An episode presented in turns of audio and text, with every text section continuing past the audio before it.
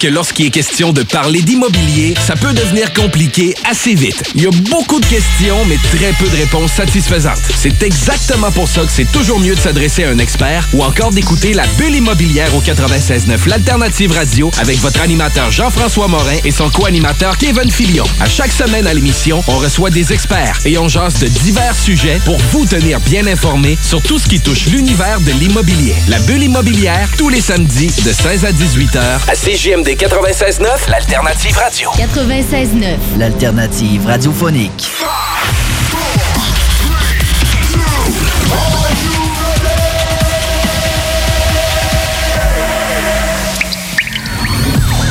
La bulle immobilière.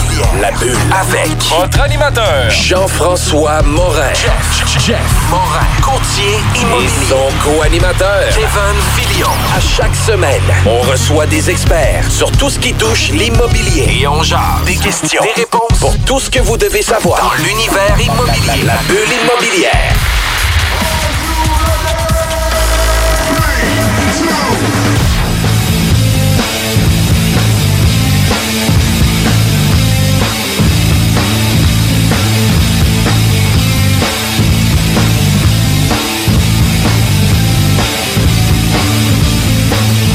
Bienvenue à la bulle immobilière. Mon nom c'est Jean-François Morin, courtier immobilier. Salut Kevin.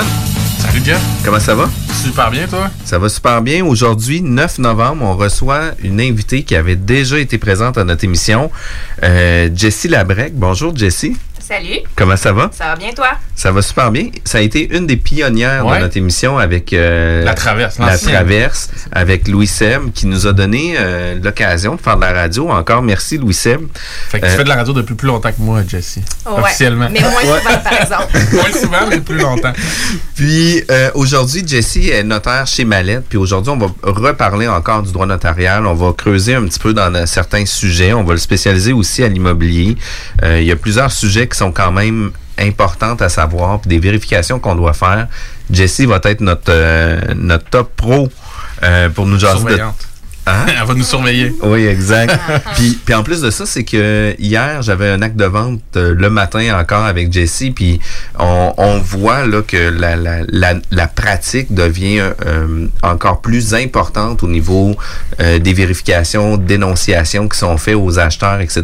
Là, combien euh, de documents que tu fait signer en complément, là, justement, pour dire, écoute, le certificat de localisation, l'occupation, vous en avez fait et demeure celle qui est indiquée sur le certificat de localisation.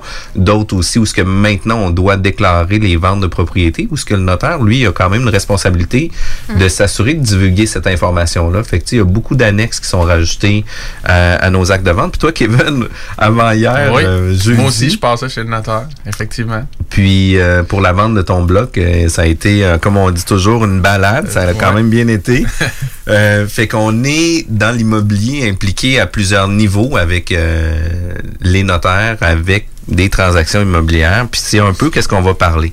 Mais avant de rentrer dans le vif du sujet, on a quand même euh, une pub à faire où ce qui va avoir un party de Noël multi-entreprise qui est présenté par le complexe des deux glaces Onco puis le groupe Satire Productions. C'est vendredi le 20 décembre. Fait que tous ceux qui ont des entreprises qui veulent avoir une table, qui veulent être présents avec leurs employés, mais qui veulent pas être avec monsieur puis euh, mon oncle puis ma tante Gaétane pour euh, aller danser ou quoi que ce soit, ben c'est l'occasion d'amener vos employés, d'amener votre équipe, de se présenter là. Puis sérieusement, quand j'ai lu l'information, j'étais comme crime, ça, ça aurait pu être intéressant euh, l'avoir ça un peu avant. J'aurais peut-être C'est un parti de Noël multi-entreprise, ça veut dire que c'est multi-entreprise. c'est un get-together de plein d'entreprises. Plein d'entreprises Ok. où ce qu'en plus, il va y avoir un Ben qui est le LB, euh, le LB ben, euh, voyons, le LBA Ben, qui est avec Elisabeth, qui font des shows extraordinaires. Qui, Elisabeth aussi, a été une de nos clientes pour faire l'acquisition de sa propriété. On est international. de partout. fait que, tu sais, si jamais vous voulez avoir des informations, vous pouvez réserver dès maintenant au 418-570-9739 ou sinon, vous pouvez euh, faire la demande à événement en commercial complexe2glace.com. Fait que, revenons à notre sujet qui est euh, le rôle du notaire ou une transaction immobilière ou euh, l'implication du notaire dans l'immobilier. Euh, Jessie, on définit le droit notarial de quelle façon? Ben, en fait, le droit notarial, c'est. euh, en fait, le notaire touche à peu près à tout. Donc, c'est autant de la prévention là, de litige que de la rédaction de contrats. Euh, moi, je fais de la médiation familiale aussi. Donc, on est vraiment présent dans toutes les sphères euh, du droit. On peut vraiment accompagner un client pratiquement de la naissance au décès. Donc, en fait, tous les événements importants, on va être présent. La question de propriété, testament, mariage, divorce, puis évidemment le règlement de succession. Puis, on est là aussi pour donner des conseils juridiques, qui est souvent un aspect que les clients oublient. Donc, les gens ont en fait tendance à penser qu'il y a juste les avocats qui peuvent donner des conseils, mais les notaires, on a la même base là, au niveau des études, puis on est, parfois implicitement, conseiller juridique aussi. Puis, dans le conseil juridique, vous venez aussi euh, faire du. Ben, vous venez orienter un peu les, les, les positions délicates qu'on peut avoir aussi dans des situations personnelles. Par exemple, là, les, euh, les parents qui commencent à être inaptes ou ce qui vont avoir euh, la schizophrénie ou quelque chose comme ça qui va arriver, mais ben, vous, vous allez être là aussi pour amener des mandats d'inaptitude, de pouvoir orienter la famille sur, sur quoi se passer, etc. Oui, effectivement. Puis ça, ça malheureusement, c'est des choses qu'on voit, euh, tu sais, autant des fois, juste au niveau droit de la personne qu'on appelle, les gens vont nous contacter pour ça, mais même des fois, dans nos dossiers immobiliers, ben, on se rend compte qu'on a une partie qui est inapte, donc ça va découler sur autre chose. Donc, euh, oui, on est vraiment là pour accompagner les familles là-dedans. Puis, tu sais, j'ai dit schizophrénie, mais c'est beaucoup plus... Euh, Alzheimer. L'Alzheimer, là, qui est touché de plus en plus. Puis, tu sais, j'ai eu plusieurs clients où ce que ça l'a touché les familles, puis ça touche très gravement aussi un processus qui peut arriver en vente, etc. Du moment où on a quelqu'un qui est inapte, ben il faut avoir un mandat homologué, puis il y a des démarches euh, médicales qui sont à faire, qui vont être très longues aussi, là, parce que ça se fait pas sur une courte période. Fait que c'est des choses qui peuvent retarder des processus, puis d'être bien conseillé dès le départ. Je pense que c'est un peu ça ton rôle, euh, d'amener les les gens à avoir une bonne idée par rapport à tout ça. Fait que, tu sais, toi, tu disais du droit notarial, du droit immobilier, mariage, médiation, testament, droit corporatif, les successions, c'est pas mal, euh, vous touchez pas mal à tout. Oui, en effet. On est vraiment dans tous les domaines, là, donc, euh, puis moi, je fais vraiment de tout. Euh, il y a des notaires qui se spécialisent dans, divers domaines. Il y a des notaires qui font euh, que de l'immobilier, il y en a d'autres qui font euh, juste du droit successoral, juste des testaments, mandats. Mais moi, de mon côté, c'est vraiment, j'ai toutes les cordes à mon arc. J'ai aussi la médiation civile qui est possible de faire, mais on en fait un peu moins. Moi, j'ai une question pour toi, Jessie. Je pas fort, là, je te dis, tu vas falloir que tu ailles super loin dans, tes données. C'est une question à 100$, là, mais quand je faisais ma démarche, je te vois derrière moi avec notaire. Pourquoi on appelle ça une étude de notaire? C'est juste un vieux terme. C'est ça. C'est vraiment juste euh, dans le domaine notarial. Hein, malheureusement, la terminologie, c'est beaucoup, beaucoup des vieux usages, euh, des vieux termes, puis encore des termes en latin. C'est vraiment juste coutume. OK. Puis coutume aussi dans la ça rédaction. Vient du droit français, en passant. OK, l'étude, d'accord. Puis ça vient aussi dans les actes de vente quand on, fait des recherches de titres avec les différents termes utilisés. Là, on retombe dans le vieux français. La Nouvelle-France. Puis la Nouvelle-France, etc. fait que c'est quand même très cool. Puis toi, Jessie, tu pratiques chez Mallette. Euh, mais, tu sais, pour devenir notaire, on fait les études à l'université, puis un coup qu'on a fait nos études, ça fonctionne comment pour euh, être officiellement notaire? Bien, en fait, à la base, on fait le bac en droit. Donc, on a exactement la même base que les avocats. Donc, euh, c'est le bac qui va se faire sur trois ans ou quatre ans, comme beaucoup le font. Par la suite, bien, une fois qu'on a obtenu le, bac, on va à la maîtrise en droit notarial. Donc, ça se fait quand même, c'est en un an. Euh, là, maintenant, la formule, elle a changé depuis que moi, j'ai terminé. Je connais un petit peu moins la nouvelle formule, mais il y a d'autres cours spécialisés en droit notarial qui se font au cours de la maîtrise, puis il y a aussi un stage à faire. Donc, moi, quand je l'ai fait, ben, c'était la maîtrise qui durait un an. Euh, par la suite, c'était un stage de huit mois dans un bureau de notaire, puis après ça, on est vraiment assermenté par la Chambre. Avec un épée, un chevalier, oui, puis... Euh, une toge. non, pas de toge, les notaires, pas de toge, pas de toge. juste les avocats. OK. fait que dans le fond, vous faites une partie de votre formation qui est commune avec les gens qui, deviennent avocats. C'est ça, je comprends, ben, comme un tronc commun. Tout le bac, c'est commun. Oui. Oui, fait qu'il y a vraiment juste un an, en fait, qui va distinguer la profession de notaire versus avocat. OK. Excellent. Puis, euh, vous êtes souvent aussi des professionnels en premier plan pour une transaction immobilière. On en a parlé tantôt, mm-hmm. euh, des conseillers juridiques, parce que des fois, on a besoin d'informations. Puis, euh, trop souvent, je trouve qu'on on se réfère au notaire en dernier recours la transaction va être finale, puis là, on va envoyer des documents chez le notaire, puis là, le notaire va déceler certaines problématiques, etc. Puis, tu sais, moi, je trouve que le rôle du notaire devrait être pris en amont. Dès le départ, on devrait, on réalise une promesse d'achat, il y a une acceptation qui se donne euh, entre les parties, puis là, le processus transactionnel embarque. Mais, tu sais, dans les vérifications diligentes, moi, je trouve que le notaire devrait être impliqué immédiatement à cette étape-ci. Euh, de toute façon, ces vérifications-là, le notaire va devoir les faire plus tard. Fait qu'il va mm-hmm. avoir une partie du travail qui va être fait, mais c'est une partie du travail qui va devenir facturable immédiatement. Fait que, il faut être prêt aussi à avoir ces conséquences-là, mais combien d'erreurs ou de vérifications qui peuvent être faites en amont qui va sauver euh, des délais, ou, des, délais ou, des transactions qui avortent. Euh, des problématiques en, cours de route ou ce que tu sais, on a une servitude qui vient gréver l'immeuble qui est pas intéressante pour l'acheteur, qui lui a pas l'intérêt de reconduire sa transaction jusqu'à Je pense que des fois, c'est plus stressant de le savoir dans la minute aussi. On a moins de temps de se préparer. Avoir su peut-être la même information au départ du processus, on l'aurait peut-être justement abordé euh, plus paisiblement. C'est clair que les gens ont plus de misère à se commettre puis à, faire le, processus avec le notaire rapidement dans la transaction. Mais clairement, ça serait mieux pour toutes les parties. Là. Ça serait effectivement mieux, puis on éviterait des mauvaises surprises, là, parce que, tu sais, quand on reçoit un certificat de localisation, exemple, à la, dernière minute, puis oups, on découvre une problématique dedans, mais tu l'acheteur, lui, il a vu sa maison, là. Fait que, il veut pas nécessairement avorter la transaction, mais avec les délais qu'on a, on n'est pas nécessairement en mesure de faire les correctifs non plus s'il y a lieu, puis si on est capable de les faire. Puis, dans un exemple super concret, qu'on vient de réaliser une transaction ensemble, euh, l'immeuble que mon acheteur faisait l'acquisition, comme on a eu un certificat de localisation euh, fin octobre, on est déjà début novembre, fait que quand même dernière minute, mais tu sais, le processus transactionnel euh, va des fois très vite sur des propriétés où ce que le certificat de localisation a pas eu a été commandé mais pas pas eu le temps d'avoir euh, le rapport final. Euh, ben fait en sorte que là on se rend compte que la maison est pas implantée selon la nouvelle réglementation que souvent euh, tu sais antérieurement la réglementation permettait souvent d'avoir ces marges de recul là mm-hmm. mais dans un cas précis comme nous la municipalité voulait pas se commettre elle voulait pas donner d'informations. Parce qu'elle avait perdu les plans de zonage. c'est quand même particulier. fait prise à défaut. ben, mais mais tu sais, comme d'un autre côté, l'arpenteur, lui, peut pas se commettre. Le notaire peut pas se commettre. Fait que, tu sais, on Qui fait tranche, c'est ça. Puis de quelle façon qu'on y arrive à ça? Puis, tu sais, le notaire aussi, c'est euh, un peu le, le, vulgarisateur, je crois, des refinancements puis des hypothèques. Tu sais, on signe des documents de 45 pages, 60 pages, puis des fois même plus. Qui les lit? Tous? Le notaire le lit, mais nous, on n'a jamais l'information complète de ça. Euh, fait que, le notaire a pour rôle euh, de lire les différentes clauses puis de venir mettre ça dans un jargon où ce que monsieur, madame, tout le monde va pouvoir comprendre.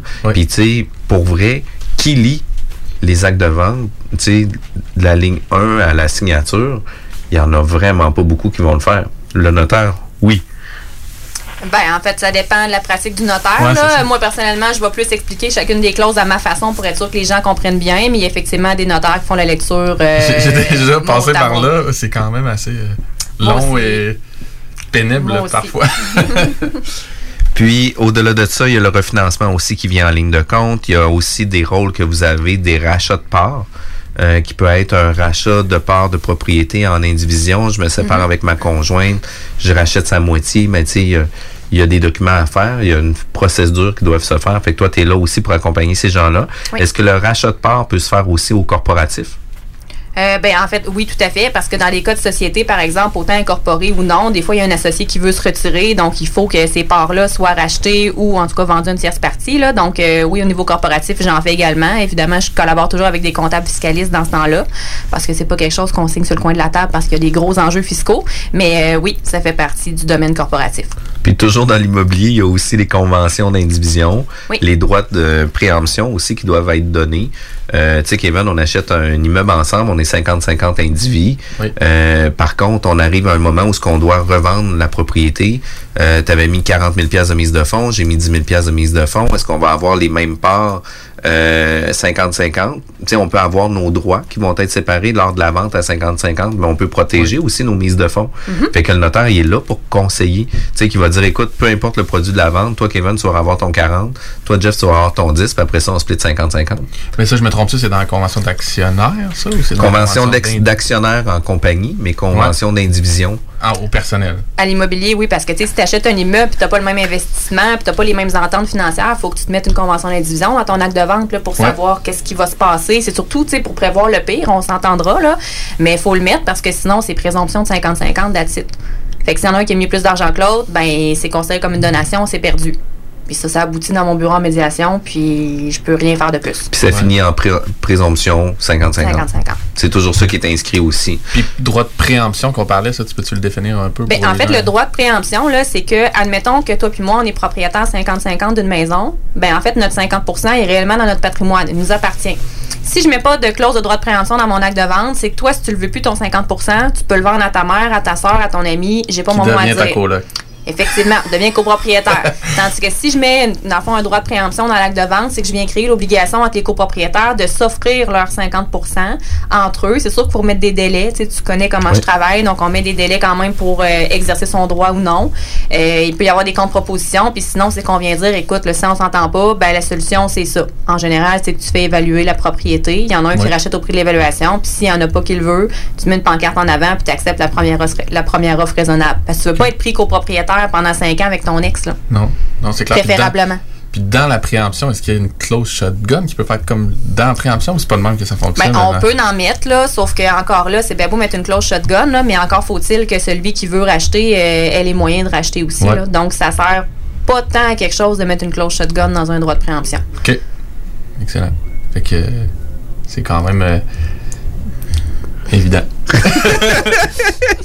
puis, une des choses que tu fais aussi, c'est des déclarations de copropriété que le notaire va faire aussi. Puis ça aussi, ça devient euh, très complexe, le, droit de copropriété, puis la convention de copropriété.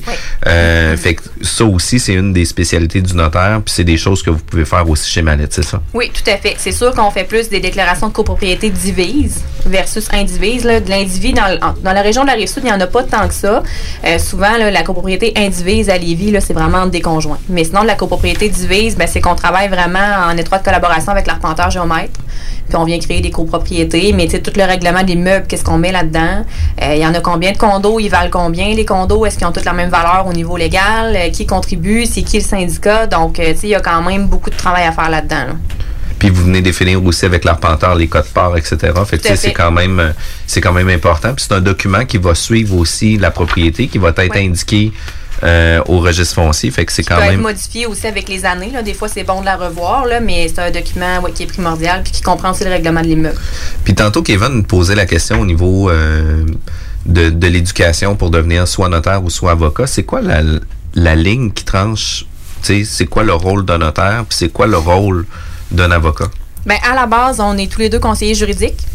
Euh, par contre, c'est sûr que l'avocat, lui, va s'occuper du côté euh, litigieux. Je dirais le, domaine du droit qui va vraiment se recouper entre notaire et avocat, c'est le corporatif. sais, dans le fond, moi, la job corporative que je fais, mais l'avocat va la faire aussi. Par contre, ben, moi, par la suite, euh, le litigieux, c'est sûr que je peux pas aller plaider, moi, au palais de justice. Donc, il y a certains domaines, certaines demandes euh, judiciaires qu'on peut quand même traiter, qui sont du non-contentieux, ce qu'on appelle les procédures non contentieuses, que oui, j'en fais des dossiers à la cour, mais moi, je mets pas de tâche, je vais pas plaider devant le juge. Donc ça, c'est exclusif aux avocats. Puis la médiation que tu disais que tu fais tantôt, ça, habituellement, ce que les avocats font de ça, ou justement, ça, c'est plus... Ils en font aussi. Mais tu sais, on voit des avocats qui font de la médiation familiale, mais souvent, ils vont plus, eux, euh, tu sais, ceux-là qui sont spécialisés en commercial, ben, ils vont faire de la médiation civile commerciale. OK. Puis au niveau responsabilité, vérification, puis euh, protection, est-ce que euh, les deux ordres, par ces deux ordres professionnels, mm-hmm. est-ce que les deux ordres professionnels doivent euh, souscrire aux mêmes vérifications? Est-ce qu'ils vont offrir les mêmes protections, etc.? Euh, c'est sûr que je connais pas nécessairement le code de, déontologie par cœur de mes confrères avocats, mais comme je travaille moi-même avec des avocats là, chez Mallette, je me suis rendu compte que non, on n'a pas du tout la même responsabilité professionnelle. Donc, il y a des choses pour lesquelles les avocats pourront jamais être imputables parce qu'ils n'ont pas fait des vérifications, par exemple, versus le notaire. un exemple concret que je peux donner, c'est que moi, admettons, quand je fais une incorporation euh, de nouvelles sociétés, je vais toujours vérifier si le nom que le client veut est disponible. je fais toujours ce qu'on appelle une recherche de nom pour m'assurer que le registre euh, des entreprises, il refusera pas. Mais mon confrère avocat, lui, c'est juste, ben non, moi, j'applique la loi que, dans le fond, le client est présumé avoir fait ses vérifications, puis moi, je prends le nom, dans le fond, qu'il m'a dit. Comment? nous, on est plus habitués de pousser un peu plus nos recherches. Là. OK. Fait que, tu sais, dans le fond, euh, au niveau euh, vérification, euh, c'est un peu aussi votre, votre niche, là, le, le, notaire, au niveau de. On, on vend une propriété, on, ils vont venir éplucher le mm-hmm. dossier pour vraiment avoir un dossier de vérification complet. Puis, ça, ça regroupe quoi toutes les vérifications qu'un notaire peut faire, par exemple, pour faire la vente d'une propriété unifamiliale? Euh, ben, si on va vraiment au niveau immobilier, c'est sûr que quelqu'un qui m'appelle, qui me dit Bon, ben, Jessie, j'achète une maison, je te confie le mandat. La première chose que je vais faire, c'est l'examen des titres. Donc, l'examen des titres, c'est que je vise à m'assurer que mon vendeur actuel est bel et bien propriétaire de la totalité de l'immeuble. Donc, je remonte vraiment tous les actes de vente euh, qui ont eu lieu sur cet immeuble-là dans les 30 dernières années. Vous reculez jusqu'à 30 ans. 30 ans pour les ventes, vraiment pour les titres de propriété, mais tout ce qui est servitude, puis mettons les autres charges, là, des vieux testaments, des vieilles donations, où est-ce qu'il aurait pu y avoir des rentes, des choses comme ça, c'est vraiment 100 ans. Fait qu'on remonte jusqu'au cadastre. Le cadastre, il remonte à 1879. Donc, euh, c'est quand même euh, de la job. ensuite de ça, ben, si jamais on se rend compte qu'il y a une problématique, euh, exemple, mon vendeur, ben, en 1995, c'est une succession qui a vendu, puis il y a un des héritiers, finalement, qui n'a pas signé, fait qu'il manque un cinquième du terrain, ben, il faut corriger, ce problème-là. Donc, c'est tout le genre de choses que je vais vérifier. Puis c'est là aussi que je vois, c'est les hypothèques à radier parce que mon acheteur, il veut pas acheter l'hypothèque de mon vendeur s'il y a des droits de passage. Donc, ça, c'est ce que je fais. Tu dois régulariser jusqu'à la fin du 30 ans, peu importe. Euh, ben oui, dépendamment c'est quoi la problématique. Là. Des fois, il y a euh, là, dernièrement, là, il y a, y a, comme une ligne directrice qui dit que tout ce qui date de plus que 10 ans, on le corrige pas parce que ça s'appelle l'arrêt Ostigui. Là. Dans le fond, l'arrêt Ostigui fait en sorte qu'il y a comme une prescription après 10 ans, puis euh, ça s'est corrigé tout seul. Je suis plus ou moins d'accord. Fait que dépendamment c'est quoi la problématique, ça se peut que je veuille la régler quand même. Moi, je trouve que ça peut laisser genre euh, euh, source à conflit plus tard, là, par exemple mais c'est comme la ligne directrice qu'on a eu de la Chambre des oui, Oui, oui, oui, je comprends. Mais ensuite de ça, ben, je vérifie toujours les certificats de localisation. Je vérifie que les taxes municipales scolaires sont à jour parce qu'il y a beaucoup de gens qui ne savent pas que si on ne paye pas ses taxes, ben, on peut se faire saisir la propriété. Puis l'acheteur, ben, il va penser que si le vendeur n'a pas payé ses taxes, c'est lui qui est imputable, mais non, parce que c'est le propriétaire actuel de la maison qu'il faut qu'il paye. Euh, si je revérifie quand même les promesses d'achat pour être sûr que j'ai tout bien vu dedans. Jean-François, qui travaille souvent avec moi, peut voir que je suis quand même têteuse là-dessus. Puis. Euh, pour le vivre récemment, aussi, elle m'a téléphoné pour me dire, écoute, euh, il y aurait une modification à faire dans le dossier pour telle raison, telle chose, telle chose. Puis, tu sais, en prenant connaissance du dossier, mais là, on a l'occasion de pouvoir échanger aussi ensemble sur nos différentes pratiques, nos façons de faire aussi. Tu sais, des fois, on va dire, ben écoute, nous, notre association professionnelle nous demande de le faire de cette façon-là, euh, versus eux, dans leur vérification, doivent faire... Euh, doivent suivre aussi leur procédure par rapport à tout ça. Fait c'est quand même vraiment important. Puis les différents intervenants qui vont impliquer, euh, qui vont être impliqués dans une transaction immobilière, mais ben, travaillent étroitement justement. Euh, puis c'est d'où c'est d'où l'avantage d'avoir aussi des, des bonnes relations d'affaires avec tous les partenaires avec qui on fait affaire. Là, sais euh, ça devient tellement plaisant de travailler par la suite. Là, euh, on, on connaît nos moineaux aussi. Là, Il y en a qui travaillent toujours euh, mieux que d'autres. Il y en a qui travaillent un peu moins bien que d'autres. Ça dépend tout le temps tu aussi. la blague que t'es pas têteuse, mais dire que, ben que tu regardes beaucoup les détails, mais ça, ça, te met en confiance aussi dans ben une relation d'affaires de savoir que l'autre personne voit tous les petits détails. Fait que t'es, t'es, justement, t'es en situation de confiance, tu fais un laisser aller. T'aimes bien mieux ça que de travailler avec quelqu'un qui ça revient jamais qu'il a rien, mais finalement, il y a des problèmes qui se dégagent de ça. Définitivement. Puis, tu sais, dans les vérifications de taxes, là, c'est donc, important combien de personnes peuvent avoir deux, trois ans d'arriérage de taxes. Puis, quand arrive le moment de faire la, la vente de la propriété, euh, ben là, euh, au lieu d'avoir 1200 pièces de taxes à, ajuster, ben on en a 5000 dollars à payer, puis ça se peut que les frais soient pas suffisants pour arriver à la transaction. Fait que tu sais, des fois, quand je disais de faire des vérifications en amont, ça peut inclure ça, parce que c'est des informations que l'acheteur aura pas le contrôle. C'est des informations qu'on va avoir sur le tard en dernier recours quand on arrive à la souvent, Pour les taxes, on voit la facture de taxes, mais toi, tu vérifies l'état de compte de taxes parce que souvent, le vendeur, justement, il te donne la facture, mais ça te dit pas si elle a été réglée ou si justement il y a des arrérages. fait Effectivement. Puis, tu sais, comme disait Jean-François, ben, s'il y en a des arrérages, il faut que j'y paye. Fait que, il faut que assez d'argent. Oui. Tu peux pas dire ça reste un ancien vendeur puis euh, il s'organise avec ses dettes. Il faut que je les paye. J'ai pas le choix. Fait que, tu sais, dans les créanciers, puis là, tu sais, je me lance sans, sans t'avoir parlé, là, mais dans les créanciers, assurément, que c'est l'institution financière numéro un, la ville numéro deux. Après ça, tous les gens qui ont travaillé, arpenteurs, notaires, etc. Puis après ça, tu sais, s'il en reste, ça ira au courtier. Puis s'il en reste, ça ira au vendeur. Ça doit être un peu dans. Tu peux même mettre le fisc peut-être en haut de tout ça. Ah, ben oui, oui, oui. Ça, c'est prioritaire. Ça, c'est prioritaire. Les légales, oui. Ben, en fait, euh, tu sais, c'est vraiment les créanciers garantis passent avant, c'est sûr. Oui. Tu sais, comme tu disais, euh, tout ce qui est, mettons, hypothèque légale, les hypothèques conventionnelles, donc, tu sais, la caisse, la banque, euh, retard de taxes, ça passe avant tout. Mais, tu sais, pour le reste, ben, je pense que c'est juste de se parler tout le monde. Puis, il y a des notaires que s'il manque de l'argent pour payer tout le monde, ils vont dire aux vendeurs d'en apporter de l'argent. Oui. Puis, il y en a d'autres qui vont dire, ben, tu prendrais des ententes avec. avec les parties. Ouais. Mais, on peut pas bloquer, mettons, une transaction parce qu'il manque d'argent, exemple, pour payer le courtier ou l'arpenteur. Il faut que le vendeur il, s'arrange avec ses, euh, ses, fournisseurs. Puis, euh, il y a une vérification que tu fais aussi au RDPRM? Dans certains cas, oui. Puis c'est quoi sur le RDPRM? C'est le registre des droits personnels réels mobiliers. Donc, tout le monde connaît le RDPRM pour euh, les chars. Donc, euh, les autos, euh, quand on va acheter une voiture usagée, on se fait donc dire, va vérifier au RDPRM pour être sûr qu'il n'y a pas une hypothèque dessus. Mais sinon, c'est un registre qu'on appelle de charge. Donc, c'est sûr qu'il n'y a rien d'immobilier qui va être enregistré là-dessus. Mais dans certains cas, peut-être plus au niveau commercial qu'on va l'utiliser, le RDPRM. Là, c'est quand il y a une vente, mettons, d'actions, une vente de commerce. Il faut aller vérifier s'il n'y a pas des hypothèques immobilières qui peuvent affecter des biens vendus. Tiens, admettons, il y a quelqu'un qui achète un commerce, autant l'immeuble que, disons, les équipements à l'intérieur. Ben, tu sais, si le vendeur il avait hypothéqué ses équipements, ben, il faut la radier, cette hypothèque-là. Mm, mm, mm. c'est ça que tu veux dire quand tu dis hypothèque immobilière ou mobilière pour démêler un peu les gens. Mobilière, c'est tout ce qui est vraiment physique dans le. Ben, hypothèque mobilière. Non, mais c'est même pas. En fait, euh, hypothèque mobilière, c'est même pas quelque chose de, de, de, tangible. On peut hypothéquer euh, son achalandage, on peut hypothéquer un coteau de lait, on peut hypothéquer euh, tous ses équipements futurs. ça dépend vraiment de ce qu'on possède dans l'entreprise. OK. On peut hypothéquer des actions. je peux, comme quand j'ai une vente d'actions dans le corporatif, il faut toujours que je m'assure que mon vendeur, il n'a pas hypothéqué ses actions. c'est tout ce qui n'est pas immobilier. Enfin, tout ce qui n'est pas un immeuble. Bref. Exactement. Tout le reste, c'est immobilier. Comme par exemple une maison mobile sur terrain loué.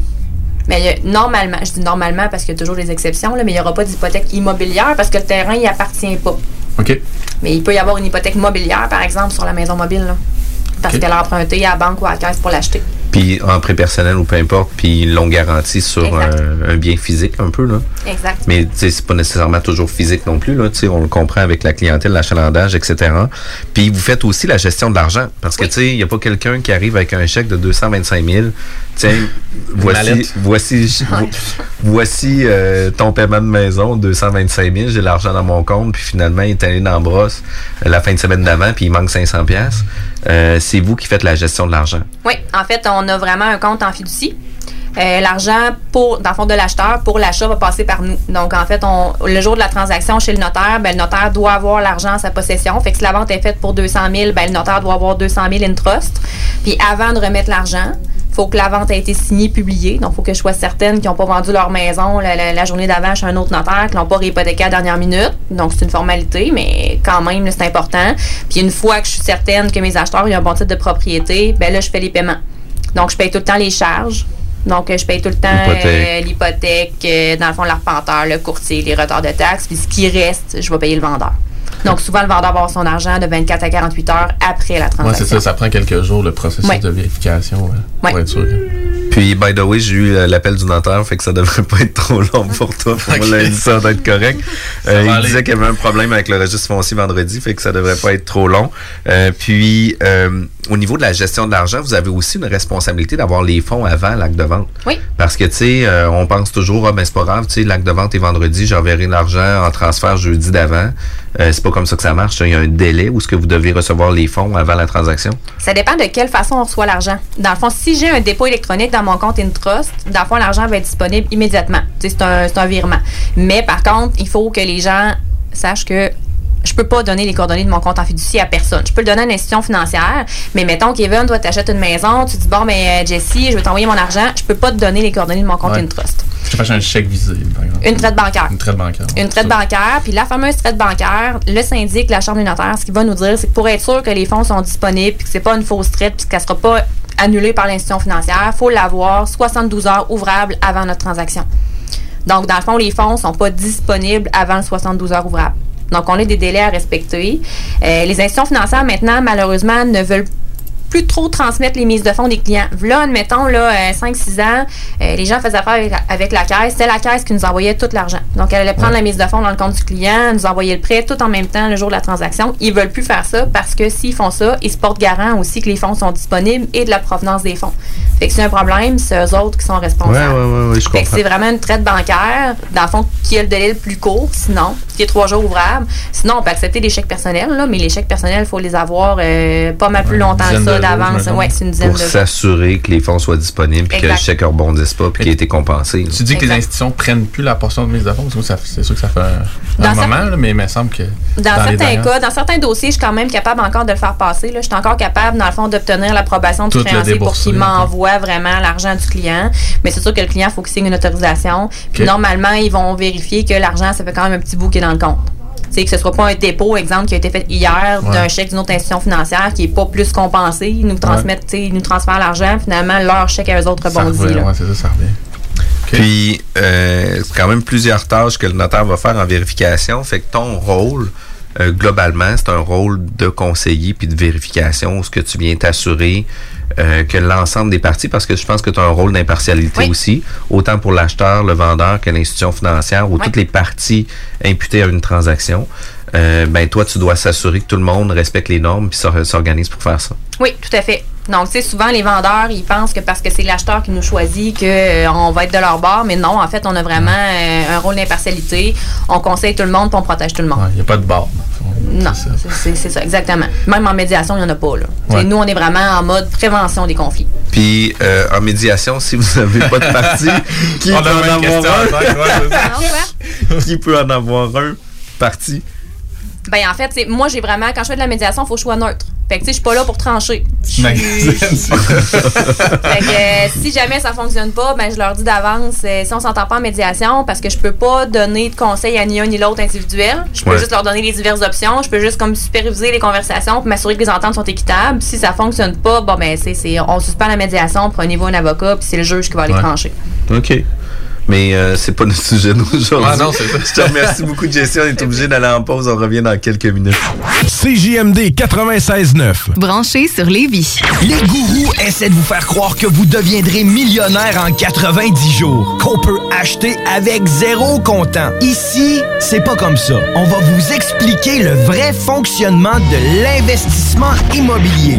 Ne manquez pas, pendant la bulle immobilière, le Real Talk avec Nikolai Ray, PDG de la MREX. Votre journal de Lévis vous suit partout. Soyez informés des nombreuses activités qui se tiennent dans notre grande ville grâce à notre édition papier, disponible dans votre Publisac ou notre édition numérique, disponible sur votre tablette ou votre cellulaire grâce à l'application Mon Journal Local. Restez informés et suivez votre actualité locale au quotidien au journaldelévis.com, sur notre page Facebook ou sur notre fil Twitter. Tu cherches un ou une partenaire pour réaliser tes fantasmes sexuels? Hmm, j'ai la solution pour toi. Jouer avec le fantasme. Inscris-toi sur jalf.com, le site de rencontre sexuelle le plus hot au Québec. Alors, seul ou en couple, visite jalf. J-A-L-F.com. Car tes fantasmes méritent tous d'être vécus. Jalf.com. Too sexy for my love, love's going to leave le samedi 9 novembre prochain. Ce sont les portes ouvertes au Cégep de Lévis-Lauzon. 31 programmes préuniversitaires et techniques à découvrir, dont procédés industriels, gestion de commerce et vidéastes voyageurs qui sont nouvellement offerts. Plusieurs de nos programmes ont aussi été renouvelés. À l'horaire, visite du Cégep, rencontre avec des professeurs et des étudiants et toute l'information dont tu as besoin pour faire un choix éclairé. Le samedi 9 novembre de 10h à 13h, on t'attend. Pour information, cll.qc.ca. Enfin, l'endroit le plus hot pour les plus belles rencontres live. Votre rendez-vous du jeudi pour une soirée love. Grande première, jeudi 14 novembre 20h au Boulodrome Lévis. Surprise, jeux et animations qui favorisent les rencontres. Le Boulodrome à Lévis. On vous attend dès 20h avec un punch de bienvenue. Live au bar spectacle Quartier de Lune en novembre et décembre. Des hommages à Eric Lapointe, Pink, Judas Priest, Nirvana, Jean Leloup, Guns N' Roses, Deep Purple, Tool, Korn, Slipknot, Led Zeppelin Zeppelin, Offspring, les Bee Gees, les soirées disco, les Canadian Sexy Males, Lancaster, Deadly Cookie, Carl Tremblay et notre party DJ du jour de l'an, réservé pour vos parties de tout genre. Le Quartier de Lune, un incontournable, au 1096 3e avenue Limoilou. Vous voulez vivre votre plus beau party de Noël d'entreprise cette année? C'est au Deux Glaces Co que ça se passe. C'est l'option idéale pour les PME. Peu importe le nombre d'invités, nous sommes prêts à vous recevoir en grand. Offrez un party de Noël inoubliable à vos employés. Rien à vous occuper, à part choisir si vous préférez du blanc ou du rouge une fois sur place ou réfléchir si vous allez sur la piste de danse avec la belle Ginette ou le fringant Fernand. Simple, non? Faites vite, place limitée. Par téléphone 88 570 97 39 ou par courriel événement avec un S à commercial complexe de glace.com. CJMD. Maman disait toujours, la vie c'est comme une boîte de chocolat. On ne sait jamais sur quoi on va tomber. Ah ouais. Moi, ma mère disait toujours, la vie c'est comme un gros quartier immobilier tu sais jamais sur quelle maison tu vas tomber avec un vice caché. Et pour ça, il y a toujours un courtier pour répondre à tes questions. La bulle immobilière au 96.9, Alternative Radio. De retour à la bulle immobilière, vous pouvez nous contacter directement sur Facebook. C'est euh, facile. Vous tapez la bulle immobilière. Euh, vous pouvez aussi euh, nous contacter en studio si jamais vous voulez appeler là où ce qu'il peut avoir quelqu'un qui répond au téléphone puis de nous laisser un message pour la prochaine émission. C'est le 418-903-5969. Vous pouvez aussi nous envoyer des courriels à info à commercial jean-françois-morin.ca, mais c'est une des façons les plus simples, c'est euh, venir nous contacter directement sur Facebook. Euh, Jessie, euh, toi aussi, tu es euh, présente aussi sur les réseaux sociaux, mais majoritairement, si jamais on veut avoir des informations, on peut contacter directement ton bureau chez Mallette. À quel numéro? C'est dans le 88, le 626-4449, puis mon poste, c'est le 3332. Puis il faut faire attention avec le 626, c'est aussi un bureau sur la rive sud et aussi un bureau sur la rive nord. Fait que c'est pas. Euh, faut pas se catégoriser selon le, le, code, régional. Puis euh, on parle euh, dans le droit notarial, on voit ou tu sais dans l'immobilier, on voit souvent des reprises de finances, mais les gens connaissent pas ou comprennent pas toujours les subtilités entre les euh, les différents recours qui sont affichés ou vendus. Euh, Puis tu sais, j'aimerais ça que tu puisses nous donner un peu euh, comment ça marche un processus de délaissement ou un processus de vente, soit par une institution financière, soit par un huissier, soit peu importe la méthode qui va être utilisée. je suis propriétaire d'une propriété j'ai une situation personnelle euh, qui fait en sorte que je suis plus capable d'honorer mes paiements sur ma propriété. On est au jour 1. Euh, mon hypothèque passée aujourd'hui passe plus maintenant. Puis là, dans deux semaines, mon hypothèque passe pas. Dans quatre semaines et que ça continue comme ça, je suis plus capable de faire mes paiements. Tout ce que je fais, c'est essayer de survivre c'est quoi le processus? On dit tout le temps qu'il va y avoir un avis de 60 jours, mais l'avis de 60 jours ne doit pas arriver aux 61e journée. Ben, en fait, juste pour euh, rajouter un petit peu sur ce que tu disais, là, souvent, c'est effectivement, ça va se produire quand les gens ne payent plus leur paiement hypothécaire. Mais en fait, là, quand, euh, quand je vais regarder un acte hypothécaire avec des clients, il y a plusieurs obligations qu'on a à remplir avec l'institution financière. Oui, les paiements, c'est une chose, mais on est obligé de payer nos taxes municipales scolaires, on est obligé d'assurer les meubles, on est obligé de faire l'entretien. Il faut pas qu'il y ait de, de, baisse de valeur. Donc, dès qu'il y a non-respect de ces obligations-là, que ce soit une ou plusieurs, ça entraîne un défaut c'est à partir du moment où est-ce qu'il y a un défaut, mais qui n'est pas nécessairement juste un défaut de paiement. Ça peut être, dans le fond, parce qu'on n'a pas payé nos taxes. Mais là, dans le fond, l'institution financière, elle va pouvoir entreprendre un recours hypothécaire. Souvent, par contre, la manière que ça va se passer, c'est qu'avant d'en arriver là, l'institution financière, elle va essayer de prendre des ententes avec le client son but, c'est pas de reprendre des propriétés, là, parce que souvent, ils sont pas nécessairement gagnants là, quand ils font ça. Donc, ils vont essayer de prendre des ententes, soit pour alléger des paiements, soit prendre, dans le fond, un calendrier là, de, de, de, versement qui va être fait dans le futur. Euh, il y a également, dans certains cas, où est-ce que là, si le client est vraiment, vraiment pas capable, avant d'en arriver au recours, le client peut volontairement délaisser sa propriété. Donc, s'il y a une entente avec l'institution financière, comme quoi il lui cède la propriété. Donc, c'est un peu moins pire pour le dossier de crédit de cette façon-là que de se faire saisir. Mais si jamais tout ça a été tenté, que dans le fond les gens euh, sont vraiment pas capables malgré les ententes, c'est là dans le fond que l'institution financière va dire bon ben parfait, moi pour protéger la propriété, je vais entreprendre un recours hypothécaire.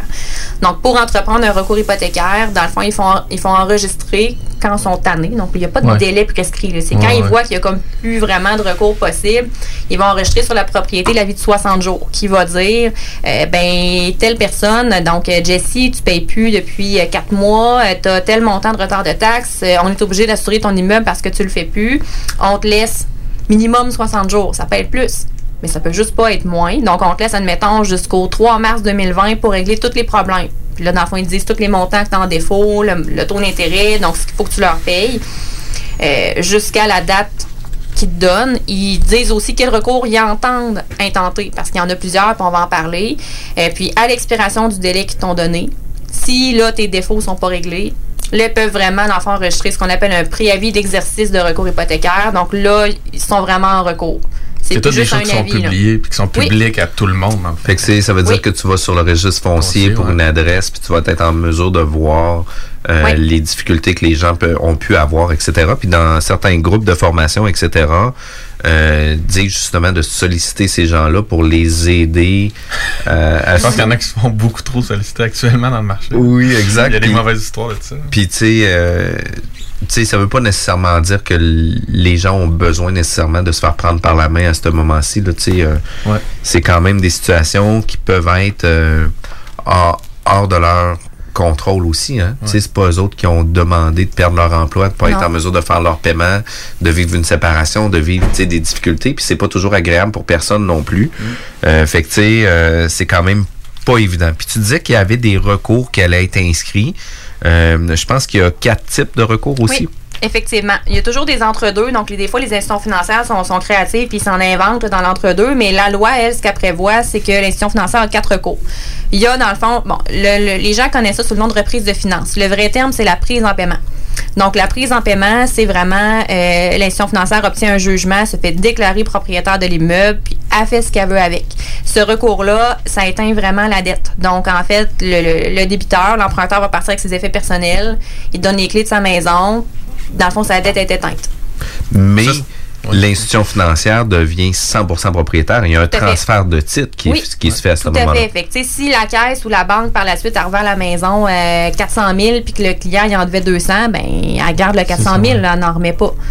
Euh, par contre, il y a quand même une, une subtilité à savoir, c'est que pour pouvoir exercer ce recours-là, il faut que le client, faut pas que le client, dans le fond, il ait payé euh, plus que 50% de sa maison capitale. parce que, si le client, dans le fond, il reste 20% à payer, l'institution financière, elle n'aura pas le droit de faire la reprise de finances. Sinon, ça serait beaucoup trop injuste. Donc, il y a un critère de 50% à respecter. Puis chronologiquement, excuse-moi, quand tu arrives justement au bout de la vie de 60 jours, si tu rapidement, je pense que j'ai déjà entendu qu'il y a un autre 30 jours de, sursis au client avant, vraiment avant de procéder. C'est euh, toujours sur entente. Comme je disais tantôt, l'institution financière ne veut pas nécessairement la reprendre la maison. C'est juste que la vie de 60 jours lui permet comme de protéger ses droits. Ça veut dire que n'importe quel tiers parti sait qu'il est en train de se passer quelque chose sur la propriété. Mais par la suite, il y en a qui inscriront jamais de préavis de recours hypothécaire. Puis des fois, ça peut durer plusieurs mois, plusieurs années, même. Toujours leur discrétion, c'est ça je comprends dans le fond. Oui. Puis tu sais, des fois, ils peuvent avoir des ententes qui vont être respectées pendant un certain moment, mais ils vont garder leurs droits inscrits pour s'assurer que si jamais arrive un défaut de paiement ou quoi que ce soit, ou un défaut dans l'entente... Ils ont ben, déjà passé ce délai-là, dans le fond. Exact. Fait que ça, c'est quand même euh, un peu comme qu'est-ce qu'on fait avec la régie du logement, où ce qu'on vient ouvrir le dossier très rapidement, puis après ça, on vient amender. C'est un peu comme une hypothèque légale aussi, dans la construction. Parce que tu l'inscris, puis t'espères jamais t'en servir, mais au moins, tu l'inscris. Euh, mais l'hypothèque légale, c'est le délai, par exemple, c'est vraiment, il faut que tu l'inscrives euh, dans les 30 jours. Il y a vraiment des délais un peu plus carrés, là, disons, là, au niveau des hypothèques légales, tandis qu'au niveau de l'hypothèque conventionnelle, c'est moins strict. Là. Puis, tu sais, quand on parle de reprise de finances ou peut-être plus en prise de paiement, l'institution financière devient propriétaire de la propriété. Euh, puis un des points qui est vraiment important, c'est que les taxes vont être assumées par l'institution financière. Fait que l'institution financière, quand toi, tu vas racheter une reprise de finances, l'institution financière, elle, elle va euh, assumer les trois ans de taxes arriérées, etc. Mm Fait que tu n'auras pas une charge comme acquéreur à payer l'arriérage des taxes qui ont été faites. Puis ça, c'est quand même une subtilité qui est importante à savoir. Euh, parce que dans d'autres contextes, par exemple, la vente sous contrôle de justice, ben là, c'est un, un peu différent. Bien, en fait, c'est que la vente sous contrôle de justice, c'est que euh, l'institution financière, dans le fond, va, au lieu de dire je saisis la propriété, je deviens propriétaire, c'est qu'elle va finalement faire gérer l'immeuble par un huissier. Donc, il n'y a pas de transfert de titre. Donc, c'est-à-dire que si, euh, si Kevin fait défaut de paiement, euh, mais que là, l'institution financière, elle peut pas y aller sous forme de prise euh, de prise en paiement parce que soit c'est pas avantageux, soit elle peut pas à cause de 50% fait qu'elle dit, ben moi, je vais y aller sous forme de vente sous contrôle de justice. C'est quand même Kevin qui reste propriétaire. C'est juste que Kevin, dans le fond, il y a un huissier qui va comme avoir la main mise sur son droit de propriété, puis qui va s'occuper, dans le fond, de faire, euh, on appelle ça l'ordre de colocation. Donc, c'est quoi toutes les charges à payer relatives à la propriété, qui va s'occuper de gérer les ententes avec le créancier, combien tu veux pour la maison, qui va faire les négociations et qui va vendre. Mais c'est encore Kevin le propriétaire. Donc, c'est Kevin qui assume les retards de L'institution financière, elle, va agir au nom du propriétaire, puis va mandater un huissier. C'est ça. C'est vraiment l'huissier qui agit au nom toutes les dettes, les charges continuent de courir contre moi, si on veut, dans un sens. Ça, il n'y a pas de transfert de... Exact. Tu dis que c'est un ordre de colocation? Oui, ben dans le fond, ça, c'est vraiment dans le cas de défaut de paiement. L'huissier, il va regarder tout ce qui est à payer, tous les créanciers, dans le fond, du, débiteur en défaut, puis il va y aller en ordre de priorité. Là. Puis est-ce comment qu'il réalise ces paiements-là? Juste comprendre dans le fond, il ne va pas prélever dans le compte du client si le client est en défaut. Mais le chèque est fait au huissier. Quand il va avoir une vente, le chèque va être. Oui, c'est ça. C'est ça. Mais d'ici à la vente, dans le fond, il ne aucun. Il peut pas régler les charges en tant que tel, le huissier. Hein? Non. Si le client. C'est ça. Il fait juste accumuler les charges. Mais à la vente, là, il. Il fait comme accepter finalement le fameux ordre de paiement, l'ordre de colocation. Là.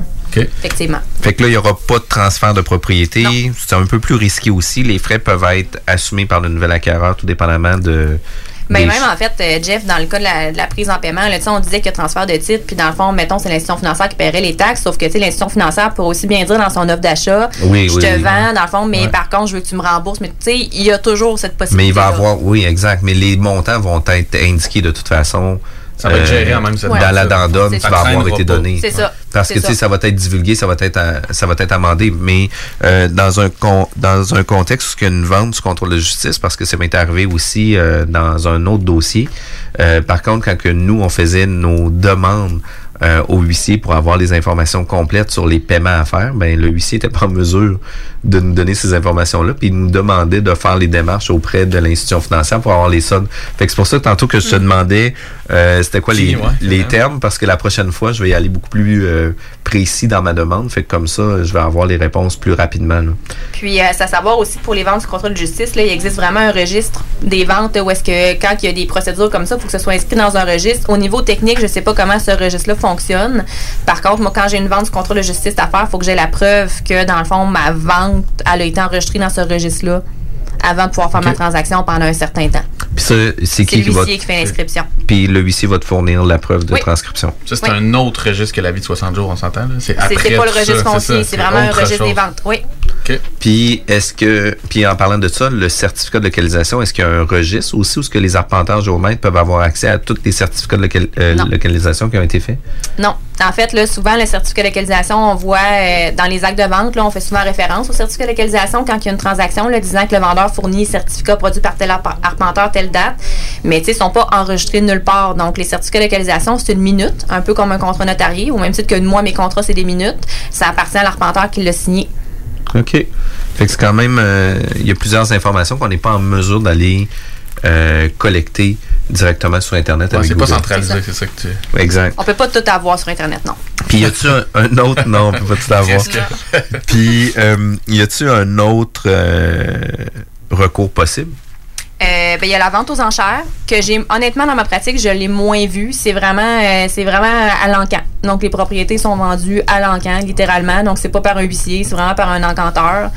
Euh, ça a en fait le même impact que la vente du contrôle de justice. C'est juste que là ben, c'est l'encanteur qui ramasse le chèque c'est beaucoup moins courant au Québec. Moi j'en ai jamais vu. Moi non plus. On envoie à télé. on envoie à télé. Tu sais un des critères je pense c'est de parler très vite puis pouvoir donner des chiffres. Mais, mais sinon il y a aussi la prise en administration je crois qui peut se faire aussi? Oui, l'administration, en fait, là, ça non plus, c'est pas fréquent. Euh, c'est souvent quand on a des immeubles qui vont générer du revenu. Donc, en fait, c'est qu'on va retirer la gestion de l'immeuble au débiteur qui est en défaut. Puis à la limite, on va aller euh, saisir les loyers pendant ce temps-là, on va s'occuper de la gestion pour remettre ça un peu droit, laisser une chance, dans le fond, au débiteur de de repayer finalement sa dette. Euh, puis ce qui est à savoir aussi, c'est que dans tous les recours dont j'ai parlé, là, si jamais ils se rendent compte que ça ne fonctionne pas, l'institution financière, ils ont le droit de changer de recours en cours de route aussi. Hein. Donc, il est possible qu'ils prennent l'immeuble en administration pendant un certain temps puis que finalement, ils se rendent compte que de toute façon, le problème ne sera jamais réglé. Donc là, ils revirent leur chapeau de bord et disent, ben finalement, on va faire une vente du contrôle de justice. Il n'y a pas de délai qui se rajoute pour autant. Ben, il faut quand même qu'ils avisent le débiteur à chaque fois. Mais il n'y a pas un autre 60 jours. Ils ont déjà passé la période de. Non, ils ont le droit de changer pendant la période de 60 jours, oui. Mais il faut qu'ils avisent le débiteur, puis il y a tout le temps des ententes à y avoir. Là, parce que ce qui est important de savoir aussi dans les quatre recours dont j'ai parlé, il y a juste la prise en paiement qui éteint la dette. Donc, dans les autres recours qu'on a parlé, la vente du contrôle de justice, la vente aux enchères, puis la prise en administration, si l'immeuble finit par être vendu, puis que dans le fond, il n'y a pas assez d'argent pour payer la dette qui est due à l'institution financière, ben, le débiteur, il est tenu à la différence entre les deux. Donc, il n'est pas totalement libre de sa dette, contrairement à la prise en paiement. OK. Fait que, ça a un gros impact pour l'emprunteur, quel recours son institution financière va exercer. Ça, ça me fait penser aussi, il y a des ventes pour taxes, dans le fond, qui se font à la ville de Québec, où je suis déjà allé, puis je me rappelle... à la ville de Lévis aussi. Oui, ben, probablement, effectivement. Je suis jamais allé à la ville de Lévis, mais euh, puis je pense justement que le, l'ancien propriétaire ou l'ancien débiteur, il y a un an pour revenir. Je sais pas si euh, tu sais de quelle démarche je parle, mais si tu achètes pour euh, justement pour les taxes, une vente pour les taxes, ben, pendant un an, l'ancien propriétaire peut revenir régler ses dettes puis reprendre. Ben, il me semble que c'est deux ans, là, sans vouloir euh, mostiner avec toi. Ah, je vérifier, pas, là. mais il me semble que c'est deux ans. C'est qu'effectivement, dans le cas spécifique des ventes pour taxes, une fois que c'est vendu, mais en fait, le propriétaire, ou ça peut être un membre de la famille, là, dans le fond, il y a quelqu'un qui peut régler finalement toutes les problématiques qu'il y a eu puis venir faire annuler la vente pour taxes. Fait que dans le fond, un acheteur, il faut qu'il soit conscient de ça. Il va, il va se faire remettre son argent, mais il peut perdre aussi sa propriété. Mais il ne faut pas qu'il engage le projet dans la première année ou préférablement. Parce peut perdre tous les frais. Même dans les ventes du contrôle de justice, on dit la même chose aux clients parce que dans les ventes du contrôle de justice, dans le fond, une fois que la vente est enregistrée, ça prend 60 jours, dans le fond, pour être sûr que la vente ne sera pas annulée parce qu'il y a aussi un délai pour faire annuler cette transaction-là. Donc, il faut que le huissier finisse par nous fournir ce qu'on appelle le certificat d'enfant de non-appel. Euh, donc, on recommande aux clients de rien faire dans la maison pendant deux mois parce que si jamais il a fait de full rénovation, puis que finalement la vente sous contrôle de justice est annulée pour une raison X, ben, il a perdu ses rénovations, il a perdu son argent. On comprend que quand ça va mal, on a quand même plusieurs mois de sursis dans ces démarches-là, dans le sens que la, la, banque ou l'institution ne tire pas la plug très très rapidement. Non, pas on regarde tout, c'est ça. Fait que il y a plusieurs chances de, se rattraper ou de, de, se remettre sur les rails. Puis tu sais, pour toutes les parties, je pense pas qu'ils ont intérêt nécessairement à vouloir euh, euh, entamer toutes ces procédures-là aussi, puis les frais administratifs. La pas grand monde qui font de l'argent avec ça. La, gestion, etc. Fait que, ils sont souvent mieux de prendre entente avec les gens. C'est sûr que ça aura toujours un impact sur ton dossier, euh, mais d'un autre côté, tu es mieux des fois d'avoir un impact puis sauver tes meubles. Euh, que de baisser les bras puis d'aller là. Puis tu sais, moi, dans les situations personnelles que j'ai vécues récemment avec des reprises de finances puis des situations de délaissement, euh, tu sais, on pense toujours c'est des gens qui ont des grosses maisons de 400, 500 000, etc. Euh, puis moi, personnellement, voilà deux ans, euh, dans le premier trimestre de l'année, j'ai eu trois reprises de finances où ce que les gens ont délaissé leur propriété. Puis, euh, c'était souvent euh, des jumelés euh, en bas de 200 000, des jumelés à 160, 180 000. Euh, tu sais, euh, des fois, ils ont le réflexe de dire, ben écoute, euh, ciao, bye, tu sais, game over, continue, on recommence. Un mauvais réflexe. Puis, tu sais, des fois, au puis oui, puis tu sais, au lieu de, de vouloir, tu sais, se, se, retirer de cette dette-là puis de passer à autre chose, ben les gens cherchent encore à vouloir faire un profit sur la vente. Tu sais, des fois, tu es peut-être mieux d'éponger, d'éponger puis de ben passer un autre, un autre appel que d'avoir à tâcher ton dossier pendant plusieurs années. Puis, tu sais, il n'y a, rien de bon qui se fait avec tout ça. Fait que, tu sais, euh, Jesse, c'est quand même complexe. C'est des informations qu'on on peut se référer à toi beaucoup si on a besoin d'informations, de savoir c'est quoi les différentes procédures, comment que ça va procéder, etc. Euh, puis... Euh, euh, les gens qui sont dans les transactions immobilières, ben, référez-vous à des professionnels dès le départ, surtout dans des cas comme ça. Euh, de faire les validations directement avec votre notaire va des fois sauver euh, plusieurs mauvaises surprises en, en cours de route puis en fin de route. Parce que, c'est c'est vous, les notaires, qui accompagnez l'institution dans sa démarche ou c'est vraiment eux qui s'enregistrent avec la. Ah non, c'est vraiment. Pour, euh, pour euh, les codes défaut, c'est vraiment eux autres qui s'organisent à leur côté. OK, ils font tous les enregistrements, la vie de 60 jours et tout au registre. c'est tout à l'interne. Ben, il faut, faut, savoir qu'il y a aussi, euh, les institutions financières ont tout un service juridique à l'interne. Nous, on fait vraiment juste les transactions là, finales. Quand ça se passe vraiment. OK. Merci, Jesse. On va en pause. On revient dans quelques minutes. Ah! C'est confus, vous écoutez CJMD 96.9 FM, Lévis, l'alternative radio. Le yoga à Lévis, c'est Yin Yang Yoga. Vous songez au yoga?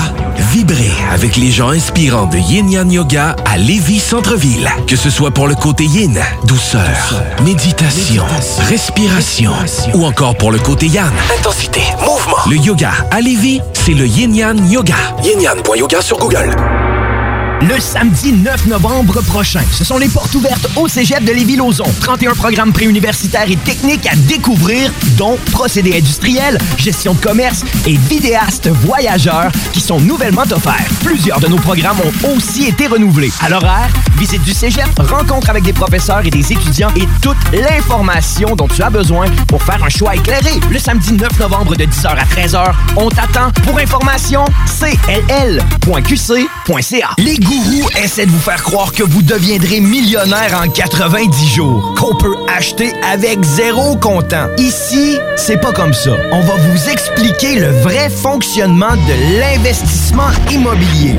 Ne manquez pas, pendant la bulle immobilière, le Real Talk avec Nikolai Ray, PDG de la MREX. Groupe DBL est le spécialiste en toiture, portes, fenêtres et rénovation à Québec. Que ce soit pour la réfection d'une toiture ou pour le changement de vos portes et fenêtres, l'agrandissement ou l'ajout d'un étage à votre résidence ou votre commerce, Groupe DBL dépassera vos attentes. Groupe DBL cumule plus de 40 ans d'expérience. Nous sommes fiers d'être recommandés CA Québec, certifié APCHQ et membre de l'Association de la construction du Québec. Rejoignez-nous au 88 681 25 22 et suivez notre page Facebook pour découvrir nos réalisations. GroupeDBL.com, le complice de vos meilleurs projets. Enfin, l'endroit le plus hot pour les plus belles rencontres live. Votre rendez-vous du jeudi pour une soirée love. Grande première, jeudi 14 novembre 20h au Boulodrome Lévis. Surprise, jeux et animations qui favorisent les rencontres. Le Boulodrome à Lévis. On vous attend dès 20h avec un punch de bienvenue. J'ai une Honda. Un CRV de Honda Charlebourg. Loué 60 mois à partir de 79 par semaine, zéro comptant. J'ai un boni de 750$ pièces et un gros sourire de satisfaction. Un vrai bon service, ça existe. Honda Charlebourg, autoroute de la capitale, sortie première avenue. Bar spectacle Quartier de Lune, c'est la place à Québec pour du fun assuré. Karaoke les mercredis et dimanches. Les jeudis Ladies Night avec promo folle toute la soirée. Les week-ends, nos DJ enflamment la piste de danse et on vous présente les meilleurs spectacles au deuxième étage. Pour vous partir de tout genre, le Quartier de Lune est un incontournable au 1096 3e avenue Limoilou au 88 523 4011. Suivez-nous sur Facebook pour les détails, promos et concours. On ne naît pas maître sushi, mais on le devient. Ça vous dit de collaborer à la réalisation des meilleurs sushis en ville? L'équipe de Yuzu Sushi à Lévis s'agrandit et votre CV nous intéresse déjà. Que ce soit pour nos horaires de travail parfaits, pour les possibilités d'avancement, pour l'équipe tripante ou simplement parce que vous adorez les sushis. Venez nous rencontrer en succursale ou faites-vous connaître à recrutement.yuzu.ca. Vous voulez vivre votre plus beau party de Noël d'entreprise cette année? C'est au Deux Glaces Co que ça se passe. C'est l'option idéale pour les PME. Peu importe le nombre d'invités, nous sommes prêts à vous recevoir en grand. Offrez un party de Noël inoubliable à vos employés. Rien à vous occuper, à part choisir si vous préférez du blanc ou du rouge une fois sur place ou réfléchir si vous allez sur la piste de danse avec la belle Ginette ou le fringant Fernand. Simple, non? Faites vite, place limitée. Par téléphone 88 570 97 39 ou par courriel événement avec un S à commercial. Les jeudis dès 22h à 6JMD 96.9, ne manquez pas le Black! Nouveautés, invités et classiques sont à l'honneur avec Jake, Vince, RMS et Big M. La chronique de Prou pour la bonne musique dans une ambiance street sympathique qui est le bloc hip-hop, le numéro 1 du real hip-hop. Maverick, c'est Rougelet, il est dans mes 96.9. Je vais l'abattre, je vais le shooter. Talk, rock et hip-hop. Maman disait toujours, la vie c'est comme une boîte de chocolat. On ne sait jamais sur quoi on va tomber. Ah ouais. Moi, ma mère disait toujours, la vie, c'est comme un gros quartier immobilier. Tu sais jamais sur quelle maison tu vas tomber avec un vice caché. Et pour ça, il y a toujours un courtier pour répondre à tes questions. La bulle immobilière au 96.9, l'alternative radio. On est à la bulle immobilière. On est avec Jessie Labrec de chez Mallette. On est au mois de novembre, puis on parlait de ça justement à la pause. Euh, c'est le mois de novembre, c'est le mois des morts. on doit, euh, on, doit prévoir euh, la fin hein, avec notre testament. nos mandats d'inaptitude, on doit prévoir qu'est-ce qui se passe après. Puis souvent dans les transactions immobilières, ben on, on est souvent impliqué avec quelqu'un, que ce soit notre maison personnelle, etc. Fait que, tu sais, c'est pas toujours évident. Euh, c'est comment qu'on on doit procéder pour un, testament. On achète un, testament où on va sur Google, testament, puis on se prend un template ou euh, euh, on est assurément mieux d'aller voir un, notaire pour prévoir parce qu'il y a plusieurs validations qui doivent être faites par rapport à tout ça. C'est quoi la meilleure pratique à faire pour notre testament? Bien, en fait, en toute franchise, la loi prévoit qu'il y a trois types de testaments. Donc, il y a trois types de testaments qui sont valides au Québec. Il y a le testament qu'on appelle holographe, donc qu'on a fait entièrement à la main, donc aucune personne à l'ordinateur, puis qu'on signe. Il y a le testament signé sous sein privé, qu'on peut, dans le fond, rédiger à l'ordinateur, puis qu'on doit signer en présence de deux témoins. Et il y a un testament notarié. L'avantage, évidemment, du testament notarié, c'est qu'il est beaucoup plus complet. Puis, dans le fond, il est valide dès le décès. Tandis que les deux autres types de testaments, pour qu'on puisse les utiliser, il faut les faire vérifier. Donc, il faut vérifier que c'est bel et bien le défunt qui l'a signé, que c'est bel et bien les témoins qui est habilité à signer. À partir du moment où est-ce qu'il y a un des témoins qui est aussi un héritier, ben, il peut pas hériter. Donc, tu sais, il y a quand même plusieurs petites subtilités. Donc, oui, c'est toujours mieux de le faire quand même une gaffe. chez le notaire. faut pas faire ça. ça va pas être signé pour dépanner tes parents. Ça, il y a beaucoup de monde qui le savent pas. OK. Puis l'autre avantage aussi, c'est que euh, quand il est notarié, ben nous, ce qu'on remet au client, c'est une copie conforme. Donc, c'est une copie de notre acte. Fait que la minute originale, c'est moi qui l'ai en sécurité. Fait que si jamais la maison passe au feu, ben c'est la copie qui a brûlé, non pas l'original, contrairement aux autres types de testaments. parce que le testament holographe, faut bien le cacher et bien le protéger. Là. Euh, faut pas qu'il disparaisse. Il existe en un exemplaire. C'est ça. Fait que, tu sais, la pratique avant, c'était de mettre ça dans son coffret de sûreté à la banque. Sauf que maintenant, pour, pour ouvrir un coffret de sûreté, il faut passer par un notaire ou un huissier. Fait que si le testament est dedans, ben ça va pas bien. Puis euh, au niveau du testament, quelqu'un décède.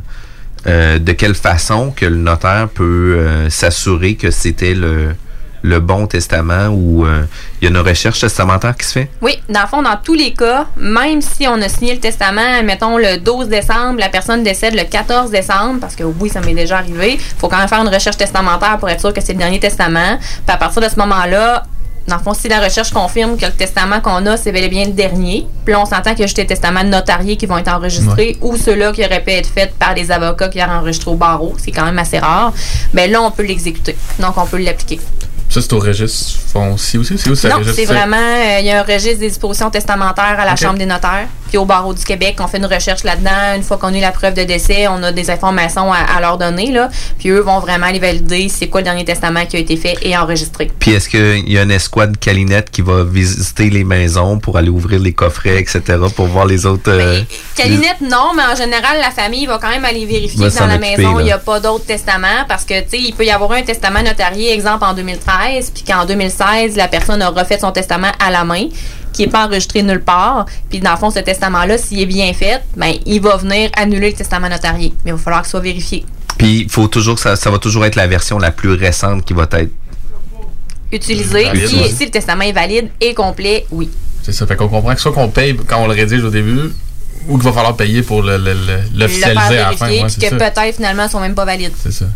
Encore une fois, c'est clair que c'est mieux de s'y prendre en amont. On a ben, compris. Oui, euh. effectivement. Euh, mais malheureusement, il y en a qui se disent ben, c'est rendu là, ce sera plus mon problème parce que moi, je vais être mort. C'est juste que, moi, est-ce que j'ai vraiment envie de laisser ces problèmes-là à mes enfants? Non. Ça devient le problème de, gens que t'aimes. T'as ouais. d'habitude, fait que t'essaies de pas le pitcher ça. Exact. Puis, un, coup qu'on arrive où il y a un des deux propriétaires qui, est décédé, que là, la, succession euh, reprend euh, propriété, l'immeuble, euh, il va avoir une déclaration de transmission qui va devoir être faite aussi pour pouvoir faire la transaction, c'est ça? Oui, ben en fait, là, à partir du moment où est-ce qu'on a un propriétaire qui décède, ben en vertu du testament ou de la loi, s'il n'y a pas de testament, il faut que cette propriété-là, ou dans le fond les droits dans la propriété, soient dévolus à quelqu'un. Parce que ça, malheureusement, il y a beaucoup de monde qui ne le savent pas non plus. Euh, mais oui, dans le fond, dans le testament, c'est bien beau que ce soit écrit que je lègue tous mes biens à mon époux. Mais au niveau de la propriété, comme c'est un, un registre de titres, ben il faut que le transfert soit fait parce que sinon, ben, le propriétaire, ça reste la personne qui est décédée. Fait que c'est là qu'on vient avoir une déclaration de transmission qui vient confirmer. Qui vient vraiment transférer le droit de propriété à l'héritier ou à la succession.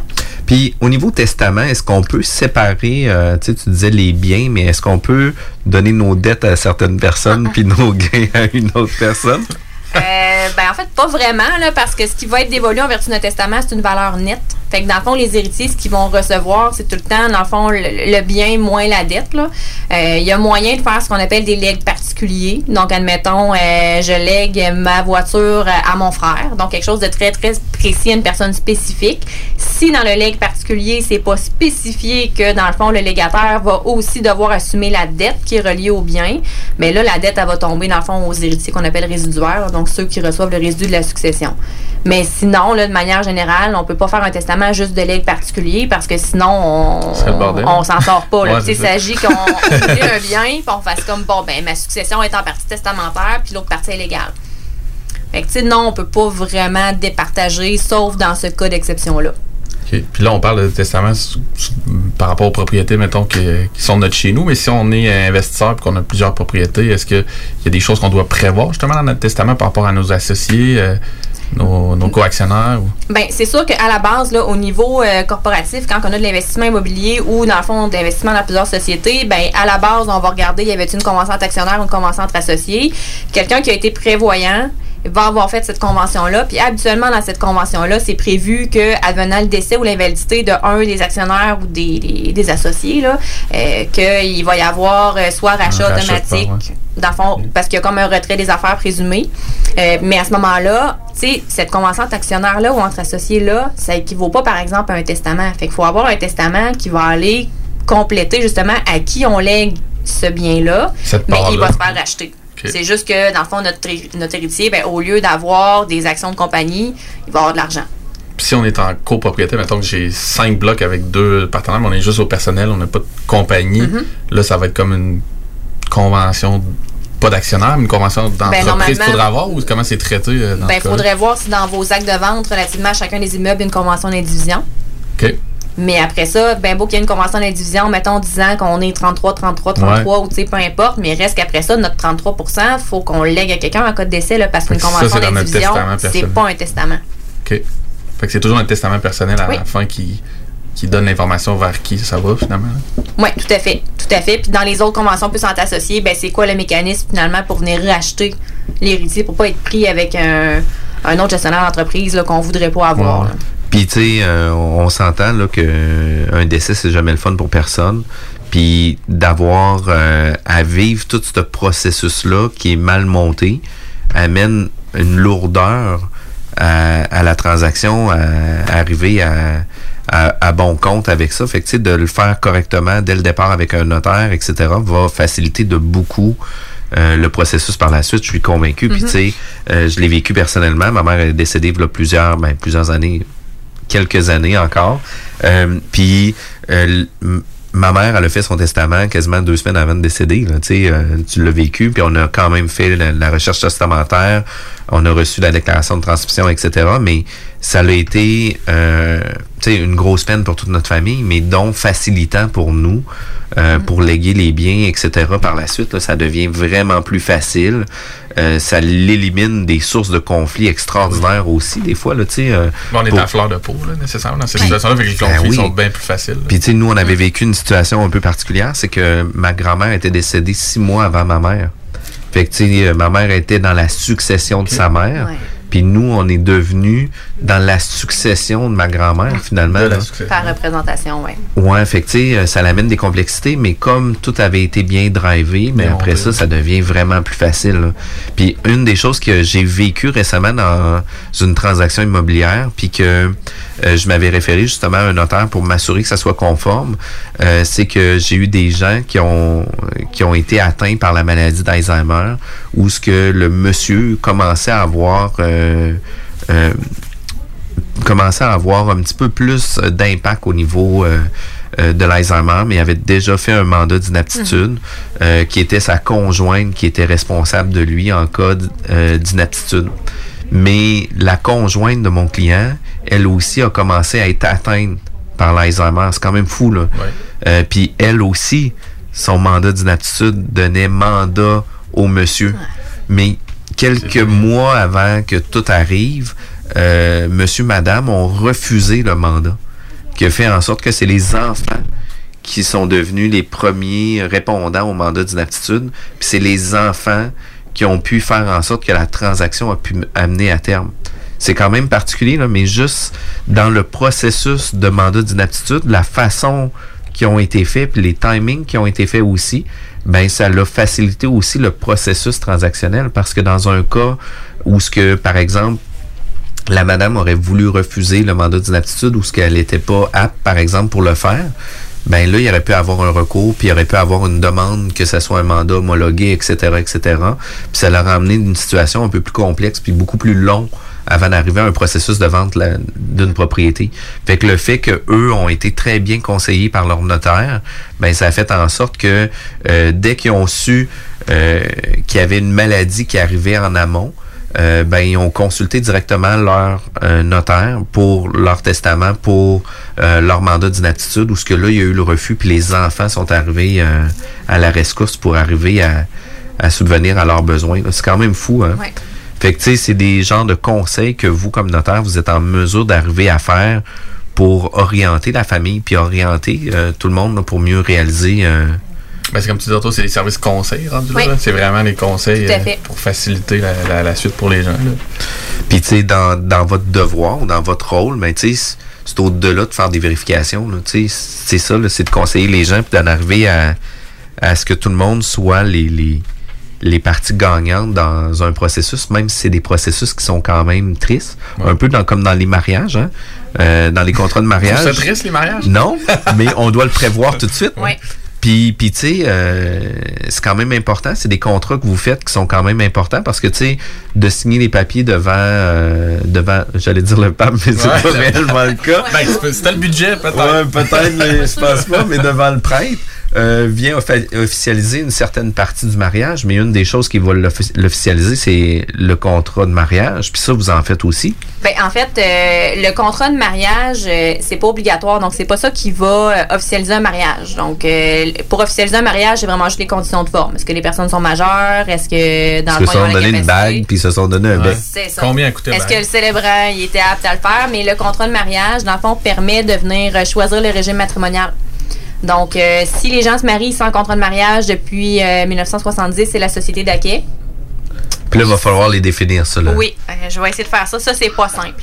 Mais sinon, en faisant un contrat de mariage, c'est qu'on peut venir choisir communément la séparation de biens, qui fait en sorte que si jamais on se sépare, oui, il y a le patrimoine familial, mais une fois que le patrimoine est divisé, chacun repart avec ses affaires. Tandis qu'en Aquet, il y a d'autres biens qui sont divisés, qui sont repartageables entre les époux. Fait que c'est quand même important. Puis on peut pas le faire après le mariage non plus, le contrat de mariage. On peut, mais il faut modifier le régime. Puis si jamais on a un contrat de mariage puis qu'on n'avait pas spécifié le régime, est-ce qu'il y en a un qui prédomine sur l'autre? C'est les acquis. Mais tu sais, quelqu'un qui a un contrat de mariage, qui n'a pas de régime, ben poursuivez le notaire quelqu'un parce que c'est ça le but premier, dans le fond, d'un contrat de mariage.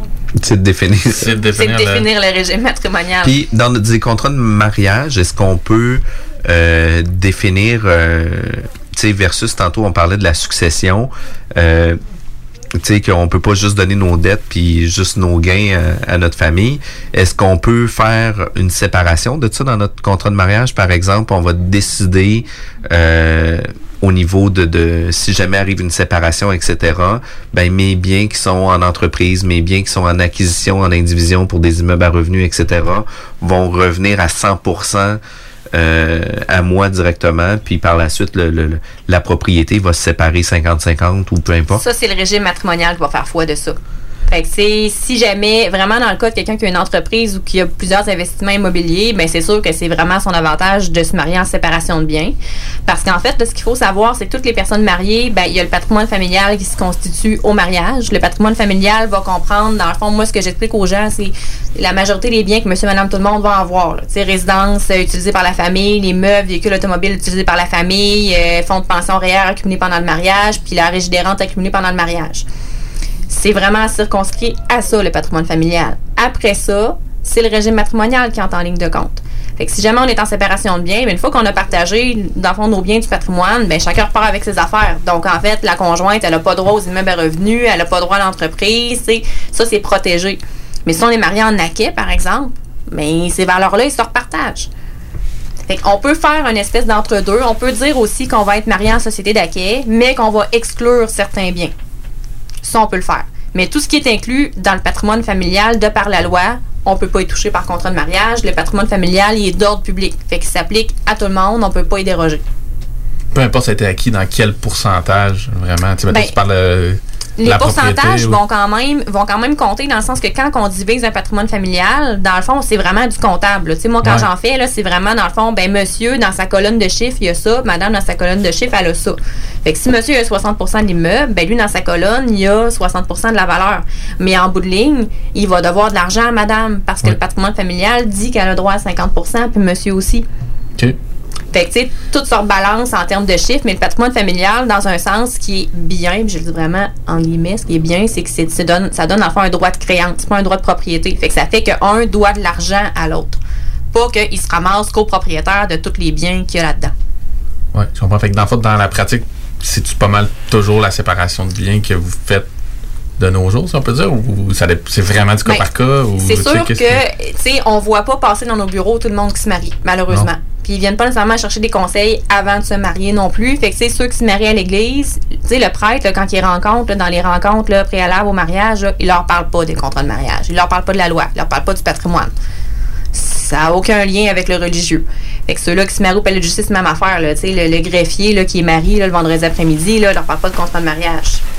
Mais sinon, ceux qui prennent la peine de venir nous rencontrer, on leur en parle de ça, puis on leur expose l'importance. Mais il y en a qui font quand même le choix d'être mariés en acquis. Là. puis, tu sais, si jamais on, on, se marie en, en, séparation de biens, puis que finalement, moi puis Kevin, euh, on décide de faire des investissements ou plusieurs investissements d'immeubles à revenus ensemble sans nécessairement impliquer la conjointe mm-hmm. et sa conjointe. Est-ce que les conjointes par la suite peuvent avoir des recours contre nous? Ben, si vous êtes marié en acquis, ils ont droit à la valeur. Mais si vous êtes en séparation de biens, ils n'ont pas droit dans le fond à la valeur. Même si c'était pendant le mariage ou euh, au courant de... qu'il n'y avait pas de pourcentage. Ils ne sont pas dans le patrimoine familial, les immeubles à revenus. Les investissements immobiliers, ce qui est dans le patrimoine familial, c'est vraiment juste les résidences que la famille va avoir habité puis va utiliser. Okay. S'ils mettent jamais le pied dans l'immeuble à logement, ils n'ont pas de droit. Tout ce qui est dans l'usage commun euh, de la famille. Le reste, c'est c'est ça. C'est le condo au Mont-Saint-Anne, euh, la maison à Lauson, euh, le chalet à Saint-Michel. Ça, dans le fond, dès que la conjointe y a mis le pied une fois, ça devient partie du patrimoine familial. Mais dans le locatif, si on est en séparation de biens, ils n'ont pas de droit là-dedans. OK, parce que c'est quand même important, parce qu'il y, y, a quand même eu euh, Lola qui a fait euh, une, bonne partie du patrimoine familial. Mais il n'y en avait pas de patrimoine familial. Moi, cette cause-là me fait encore rire après toutes ces années. Il n'y en avait pas de patrimoine familial dans Eric contre Lola. C'était des conjoints de filles. Puis elle, dans le fond, sa prétention, puis elle était représentée par euh, la magnifique Anne-France Goldwater, là, que tout le monde connaît pour euh, l'arbitre. ça existe toujours. Télé, ouais, le vendredi toujours, soir. Plaisir. Euh, ben dans le fond, leur prétention, c'était qu'ailleurs au Canada, des cas comme ça, c'était protégé. Oui, mais ici, on est au Québec, on a notre droit civil. Euh, S'ils voulaient avoir un patrimoine familial, ben, il juste à se marier. C'est une question de choix à un moment donné. OK. Fait que Lola n'est pas venue euh, refaire notre droit. Euh, il y a une réforme à venir, là, mais. Euh, parce que c'est quand même important, parce que tu sais, c'est quand même inquiétant. Tu sais, des fois, on peut avoir, tu sais, comme nous, par exemple, ma situation personnelle, j'ai une compagnie où ce qu'on exploite un, service là, de, de, de, courtage immobilier, là, qui est à 100% mon entreprise. j'ai bientôt une nouvelle entreprise que je vais sortir aussi. Puis, tu sais, des fois, à savoir à quel niveau est-ce qu'on est protégé, puis de comment que ça fonctionne au niveau du mariage. Tu sais, c'est-tu parce qu'on s'est marié, euh, qu'on devient euh, lié à la vie, à la mort aussi pour toutes les acquisitions, tous les types d'investissements. Fait que c'est des questions que nous on a, puis que c'est important de poser, puis qu'on soit en mesure de pouvoir répondre avec tout ben, ça. En fait, la seule chose, par exemple, c'est important à savoir, c'est que même si, admettons, le conjoint, dans un cas comme ça, n'a pas droit à une valeur de l'entreprise, si, dans le fond, le fait que euh, nous, on ait une entreprise, euh, notre conjoint, dans le fond, nous supporte là-dedans, puis que, dans le fond, le conjoint, de par son aide, son vœu à la maison, fait en sorte que nous, on peut vraiment euh, s'impliquer à 100% dans notre entreprise. Notre entreprise prend full de valeur. Euh, ben si le conjoint est capable de prouver que par son aide haute, là, elle a contribué à notre enrichissement, bon, on peut y devoir un montant d'argent forfaitaire, ce qu'on appelle la prestation compensatoire. On s'entend-tu que c'est toujours le cas? Dans la ben, vie, là? Je veux dire, ben, ce que tu viens d'exposer là, c'est ouais, mais ça pas dépend, mal toujours. Il faut, vraiment qu'il y ait un appauvrissement d'un côté et qu'il y ait un enrichissement de l'autre bord. C'est pas juste le fait que, dans le fond, la conjointe, elle s'occupe toujours des enfants le soir, qui fait en sorte que nous, on va se concentrer à notre business. Qu'elle ait laissé une carrière de côté ou un investissement autre. Ben, ou dans le fond, elle ait moins travaillé, ce qui fait qu'elle a moins accumulé de riches des rentes, moins de fonds de pension, que justement, elle n'a pas été sur le marché du travail euh, pendant tant d'années. Donc, pendant ce temps-là, ben, elle, elle, s'enrichit pas. Tandis que nous, ben, il y a une forte croissance. Ben, on peut être obligé de dédommager le conjoint, dans le fond, pour ça. Qu'on soit marié ou non, dans l'exemple que tu donnes là. Ou ben, juste dans le mariage. En fait, c'est une notion qui existe même pour les conjoints de fait. C'est juste que c'est plus difficile à prouver, mais dans le cas du mariage, là, mettons dans des ententes de séparation que je vais rédiger, il faut toujours, toujours en parler. Ça, puis la pension alimentaire à l'ex-conjoint. Que les conjoints de fait n'ont pas droit, mais que les conjoints mariés ont droit. Ce qu'on retient de ce que tu nous dis, Jessie, c'est de ne pas se marier aujourd'hui. Ah, ben en fait, euh, c'est un choix personnel. fait que moi, je peux autant te marier que te séparer. C'est comme tu veux. Ok, c'est ça. Euh, c'est bon. C'est bon pour les deux. c'est ça.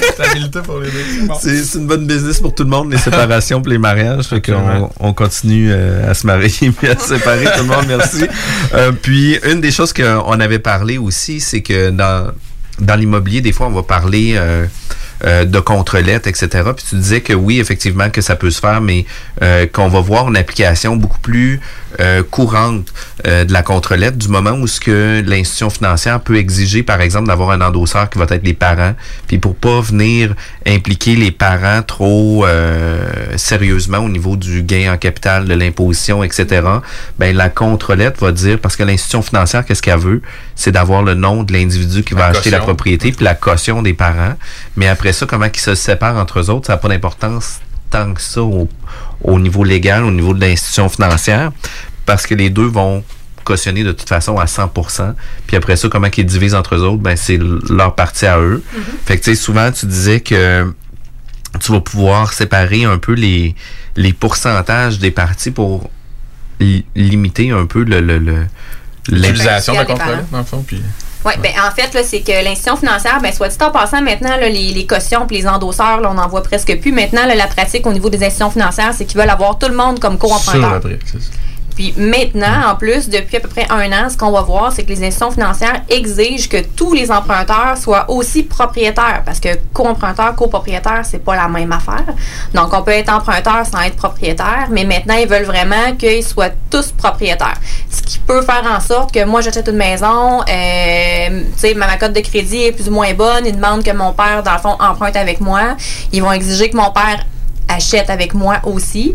Mais là, dans le fond, les parents, s'ils ont déjà leur maison, mais ben, s'ils achètent une deuxième résidence, puis qu'un jour c'est revendu, parce que moi, à un moment donné, je vais le racheter, mon père, ben, ils font du gain en capital parce qu'ils peuvent pas demander l'exonération du gain en capital sur cette résidence-là. Non, déjà.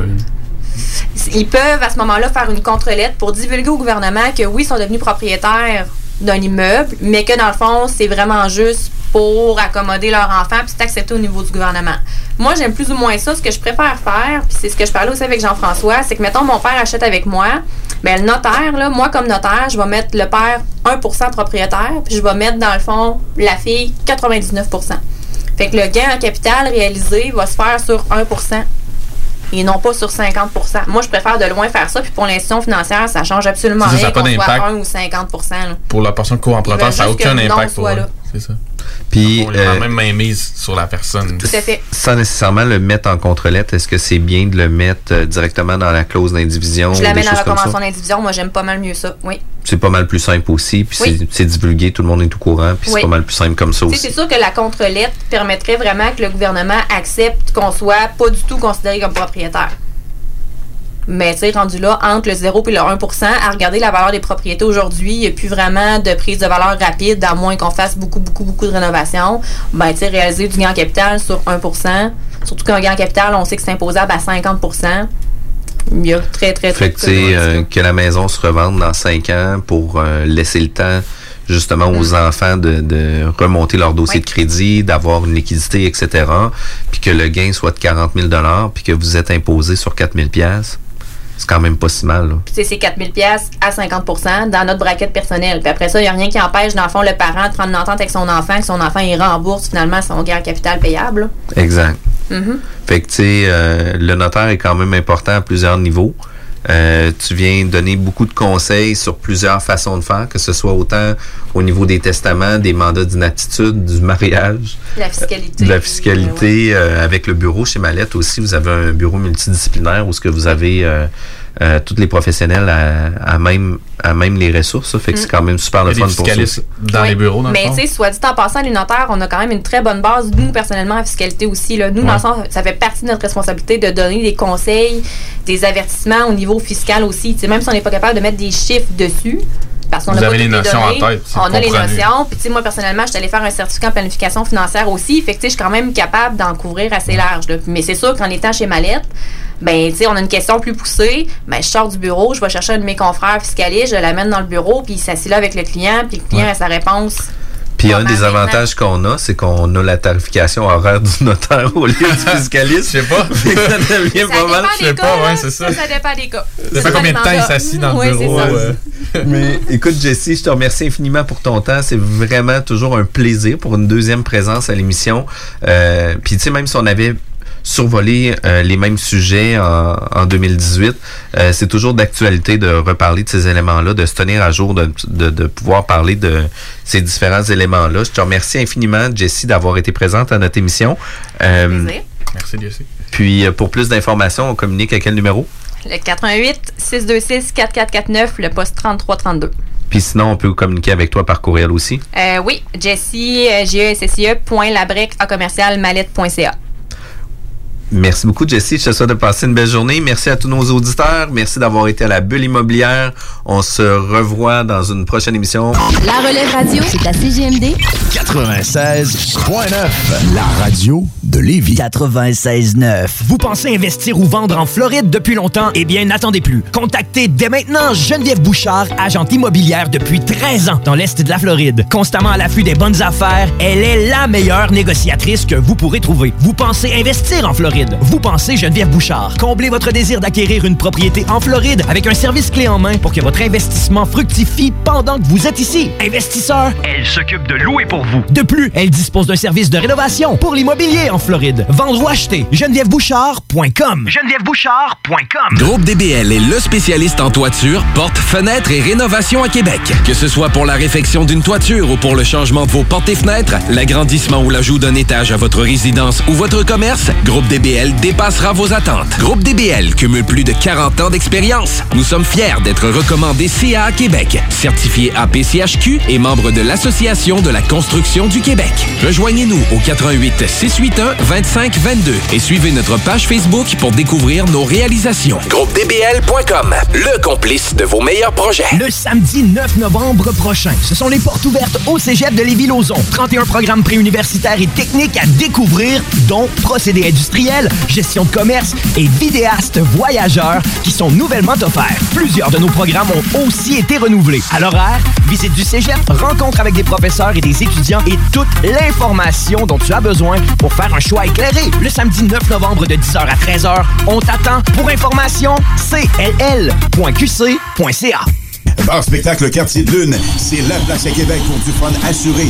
Karaoke les mercredis et dimanches. Les jeudis Ladies Night avec promo folle toute la soirée. Les week-ends, nos DJ enflamment la piste de danse et on vous présente les meilleurs spectacles au deuxième étage. Pour vous partir de tout genre, le Quartier de Lune est un incontournable au 1096 3e avenue Limoilou au 88 523 4011. Suivez-nous sur Facebook pour les détails, promos et concours. Douche trop longue? Hydroquebec.com. Besoin d'une nouvelle pomme de douche? Hydroquebec.com. Économisez plus de 100 dollars par année sur votre facture? Hydroquebec.com. Grâce au programme Produits économiseurs d'eau et d'énergie homologué WaterSense, procurez-vous une pomme de douche à débit réduit, deux aérateurs de robinet et un sablier qui vous permettront de réaliser de belles économies. Commandez dès maintenant à hydroquebec.com, prix à partir de 26 dollars, livraison incluse. Vous voulez vivre votre plus beau party de Noël d'entreprise cette année? C'est au Deux Glaçons Co que ça se passe. C'est l'option idéale pour les PME. Peu importe le nombre d'invités, nous sommes prêts à vous recevoir en grand. Offrez un party de Noël inoubliable à vos employés. Rien à vous occuper, à part choisir si vous préférez du blanc ou du rouge une fois sur place ou réfléchir si vous allez sur la piste de danse avec la belle Ginette ou le fringant Fernand. Simple, non? Faites vite, place limitée. Par téléphone 88 570 97 39 ou par courriel événement avec un S à commercial complexdeglace.com. Les gourous essaient de vous faire croire que vous deviendrez millionnaire en 90 jours, qu'on peut acheter avec zéro comptant. Ici, c'est pas comme ça. On va vous expliquer le vrai fonctionnement de l'investissement immobilier. Ne manquez pas, pendant la bulle immobilière, le Real Talk avec Nikolai Ray, PDG de la MREX. 96 L'alternative radio.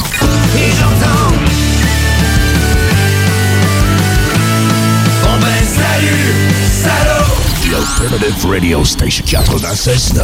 CJMD 96.9 Lévis. L'alternative radio. Talk, rock and hip-hop. Les gourous essaient de vous faire croire que vous deviendrez millionnaire en 90 jours, qu'on peut acheter avec zéro comptant. Ici, c'est pas comme ça. On va vous expliquer le vrai fonctionnement de l'investissement immobilier. Voici le Real Talk avec Nikolai Ray, PDG de la MREX. Hope you're ready for the next episode. Hey. Smoke weed every day. Hey, on est à la conversation réelle avec Nicolas Ray pour faire la, la version française. La, la conversation véritable. Oui, le- la conversation véritable, effectivement. Ouais, malheureusement, Pauline Marois nous a appelé. Elle nous a Ouais, dit le. Real Talk, ça passe pas. Euh, elle est passée, au- elle est passée au- euh, à la station radio en Ferrari d'ailleurs, avec Avec sa Ferrari rouge. euh, tape ses doigts. Parce que son conjoint vient de Saint-Étienne de Lauson. Ouais, ouais, elle a été ici. Ouais. Fait que je pense qu'il est venu le voir une couple de ses immeubles, c'est terre. Puis euh, la Pauline a pas aimé ça, non? Faire sa part. Ouais, on. On, on, on talk. adore Pauline. On, on adore tout le monde. On- le real talk, là, c'est. C'est inclusif. On n'est pas là pour bâcher personne. Eh oui, ben. on aime tout le monde, mais on veut dire les vraies affaires. Puis on veut pas que les gens soient induits en erreur. Puis l'investissement immobilier, c'est une des pires places pour être induit en erreur. Puis c'est. C'est pas super réglementé. Fait que euh, on a un peu n'importe qui qui dit n'importe quoi un peu partout. Fait que euh, on est là pour les remettre à leur place. Puis, puis c'est une des places aussi où ce que tu peux faire des erreurs qui coûtent énormément cher. Très cher. Ouais. Puis tu sais, euh, tu l'as dit sur d'autres euh, sur d'autres capsules où ce que tu disais qu'écoute, euh, pour perdre 100 000, la meilleure façon de faire, c'est de chipper sur 1000 pièces. C'est clair, c'est clair. Puis la meilleure façon de faire, c'est d'essayer de sauter des étapes aussi. là. Je vois tellement de gens qui veulent aller vite. Ils veulent, tu sais. Là, en ce moment, là, c'est sûr que l'immobilier, on est à, un- à une émission qui s'appelle euh, La bulle immobilière. Tu sais, il y a plusieurs gens qui pensent qu'on est un peu dans une bulle immobilière. Écoute, je pense que ça dépend de- des visions et tout ça, mais, mais tout ça pour dire que l'immo- l'immobilier présentement est très populaire. Euh, beaucoup de gens veulent investir dans l'immobilier, c'est très populaire. Puis généralement, dans ces, ces, ces, ces moments-là, euh, où on voit de plus en plus de gens, justement, comme les formateurs, ou comme mon chum JF aime bien dire, toujours les formateurs. Donc, euh, les gens qui Il y en a sont toujours là. une, hein. Ah, j'ai toujours aimé ça. Il y en a toujours une. Les gourous de l'immobilier, puis tu sais, écoute, on en voit des pubs passer à tous les jours là, de ça. là. Devenez riche en 90 jours, lâchez votre job en 45 jours, euh, achetez euh, 200 portes en 28,75 jours. euh, je- des jokes, là. On exagère un peu, mais on comprend, on comprend la ligne. Acheter un bloc en 22 minutes, tu sais, c'est- Mais, mais tu sais, pour en arriver dans l'investissement immobilier, puis tu sais, pour en faire un- une, une certaine carrière, si on veut, puis ça peut être une carrière là, qui, qui est parallèle à notre vie normale aussi. Là. Ouais, ben c'est ça. On, souvent, ben, on veut bâtir euh, Un un, patrimoine. patrimoine. on veut se bâtir une retraite, on veut se bâtir un sideline peut-être pour parce qu'on est limité dans ce qu'on peut gagner dans, dans notre, dans notre carrière. Et il y en a d'autres aussi que oui, ils veulent devenir des investisseurs de carrière. Puis tu sais, on, peut être aussi limité dans nos connaissances. Tu sais, ça veut pas dire nécessairement parce qu'on se lance en investissement immobilier qu'on va tout connaître les paramètres au niveau de la fiscalité, au niveau de l'entretien de bâtiment, etc. Puis tu sais, pour en arriver à faire des bons investissements immobiliers, il y a des notions que nous, on favorise beaucoup à la bulle immobilière. C'est toujours dire, faites affaire avec des professionnels, etc. C'est quoi un dream team pour euh, partir en immobilier ou faire de l'investissement immobilier? Ben, tu tu l'as bien dit, il y a tellement de facettes à l'investissement immobilier. Moi-même, je veux dire, j'ai- une expérience hors du commun, puis un, niveau de connaissance hors du commun, puis malgré ça, je suis pas capable d'investir en immobilier tout seul. Je fais pas mes affaires tout seul. Prenons juste l'exemple euh, du côté euh, rénovation, construction. On a un entrepreneur avec nous ici, avec Kevin. Moi, là, écoute, je sais c'est quoi un marteau. Là. Si tu me montres un marteau, je sais que c'est un marteau. là. C'est un bon début. Mais c'est à peu près juste ça. Là, je peux pas en faire même plus. Fait que, tu sais, à partir de ce moment-là, ton dream, ton dream team doit absolument être composé de partenaires ou de professionnels ou les deux euh, qui sont là pour être capables de vraiment euh, t'aider dans tes angles morts, puis t'aider à réussir tes investissements. Alors, c'est sûr qu'en partant, comme investisseur immobilier, je pense que euh, les premiers membres que ça prend pour aider à réussir, c'est, c'est ça prend un courtier immobilier. Ça, ça c'est clair. Puis je dis pas ça parce que tu es là, Jeff. Là, c'est, c'est, Jeff m'a pas payé, inquiétez-vous pas, même s'il m'a même s'il m'a mis un petit peu de boisson dans mon café. Là. On est samedi après-midi. Je pense que c'était de la boisson. J'ai le doigt. J'ai le doigt. J'ai le doigt. Shout out à M. McDermott. Mais euh, non, euh, euh, tu sais, je pense que ça prend un bon courtier immobilier parce que il y a un côté très important au niveau de l'accès au, à tout ce qui est centriste, à l'accès aussi à des, des promesses d'achat. Oui, tu peux prendre des promesses d'achat ailleurs, mais tu sais, les courtiers sont habitués de faire ça. C'est leur d'étudier. Euh, tu sais, puis ça coûte pas cher. Comme je comme dis souvent, la meilleure manière de perdre 100 000, c'est en chipant 1000 Puis la vérité, c'est que le courtier, il est payé dans la transaction anyway. C'est pas comme s'il faut que tu payes upfront comme un avocat ou un comptable. Donc, donc trouvez-vous un bon courtier qui connaît le domaine, qui comprend le marché, puis aussi qui n'est pas un, espèce de, de, de, de, vendeur de balayeuse. Prenez-en un qui est là, qui va travailler pour vous comme fiduciaire. Malheureusement, ils sont pas tous comme ça. Et euh, après ça, je dirais, bon, mais une fois qu'on a le courtier, ça prend aussi au niveau du financement. Donc, idéalement, ça prend un banquier, un courtier hypothécaire. Euh, ça va prendre un inspecteur en bâtiment. Euh, à moins que tu es entrepreneur général. Euh, moi, j'achète des immeubles à Sherbrooke avec un entrepreneur général, mais à ce moment-là, on n'a pas d'inspecteur parce que c'est techniquement lui qui fait l'inspection. après ça, ça prend un évaluateur agréé. Ça prend je dirais, un gestionnaire si tu veux pas gérer tes immeubles. Ça, c'est hyper important. C'est toujours une question de c'est quoi tes forces. Moi, ça me prend un entrepreneur général. sais Kevin, toi, ça t'en prend pas un. Fait que, fait que c'est vraiment une question de tes forces. Moi, j'ai pas besoin de courtier immobilier. Là, pas besoin de courtier immobilier. Ça va bien. ça se passe bien à ce niveau-là. Ça se passe sinon, bien. Sinon, j'en ai un à l'équipe. Ben, c'est ça. Puis, tu sais, moi, j'étais propriétaire d'une agence, de, d'une agence immobilière. Fait que, tu sais, j'ai eu des courtiers immobiliers qui travaillaient pour moi. Je les formais, puis spécifiquement dans le multilogement. Puis, tu sais, moi, moi, j'ai pas été courtier. Fait que c'est sûr que si je veux qu'il y ait un courtier la transaction, je peux pas le faire moi-même. Ça me prend un courtier pour le faire. Mais ceci étant dit, ça reste que, tu sais, le domaine du courtage, je le connais de fond en comble. Et malgré ça, ça reste que je me prends un courtier dans mes transactions. Moi, je vois ça un peu comme un entraîneur. Euh, oui, tu sais comment entraîner les autres, mais des fois, ça fait du bien d'avoir quelqu'un qui est là pour, te donner un coup de main parce que là, tu es un, es un peu biaisé parce que c'est toi. Fait que ça, ça peut être aussi intéressant, même pour les courtiers, d'avoir leur propre courtier des fois. Euh, puis je dirais après ça, ben, c'est vraiment une question de, de tes forces, tes faiblesses ça prend un bon comptable. sais, je vois tellement de gens qui n'ont pas un bon comptable, puis moi, j'ai fait cette erreur-là. Tout ce que je vous dis, c'est tout des faits véhicules. moi, j'ai fait toutes les erreurs possibles qui existent en affaires ou en immobilier. Fait que euh, c'est pour ça que je peux par faire contre, du Par contre, tu as eu l'intelligence aussi de prendre ces ces erreurs-là, puis de, trouver des solutions ben pour, ben oui, pour les répéter. C'est clair, mais ben vous n'êtes pas obligé de faire la même chose. Hein. Ça va être moins compliqué. Si on vous donne tout de suite la ligue à suivre, c'est votre... Allez-y tout de suite. Trouvez-vous un, 20 bon, minutes aux semaines. Trouvez-vous un bon comptable. Puis un comptable, c'est pas quelqu'un qui vous dit qu'il est comptable. Trouvez-vous quelqu'un qui est CPA puis euh, qui est habitué de faire, de euh, travailler des investisseurs immobiliers, euh, poser lui des questions, euh, une question super simple, vous voulez savoir si, si, si le CPA sait comment faire l'immobilier, euh, demandez-lui si euh, demandez-lui si c'est quoi un PBR, premièrement. Ça, c'est sûr qu'il doit savoir c'est quoi. Mais demandez-y si le terrain est inclus dans le PBR. Dans le fond, le PBR, c'est euh, c'est le produit brut rajusté.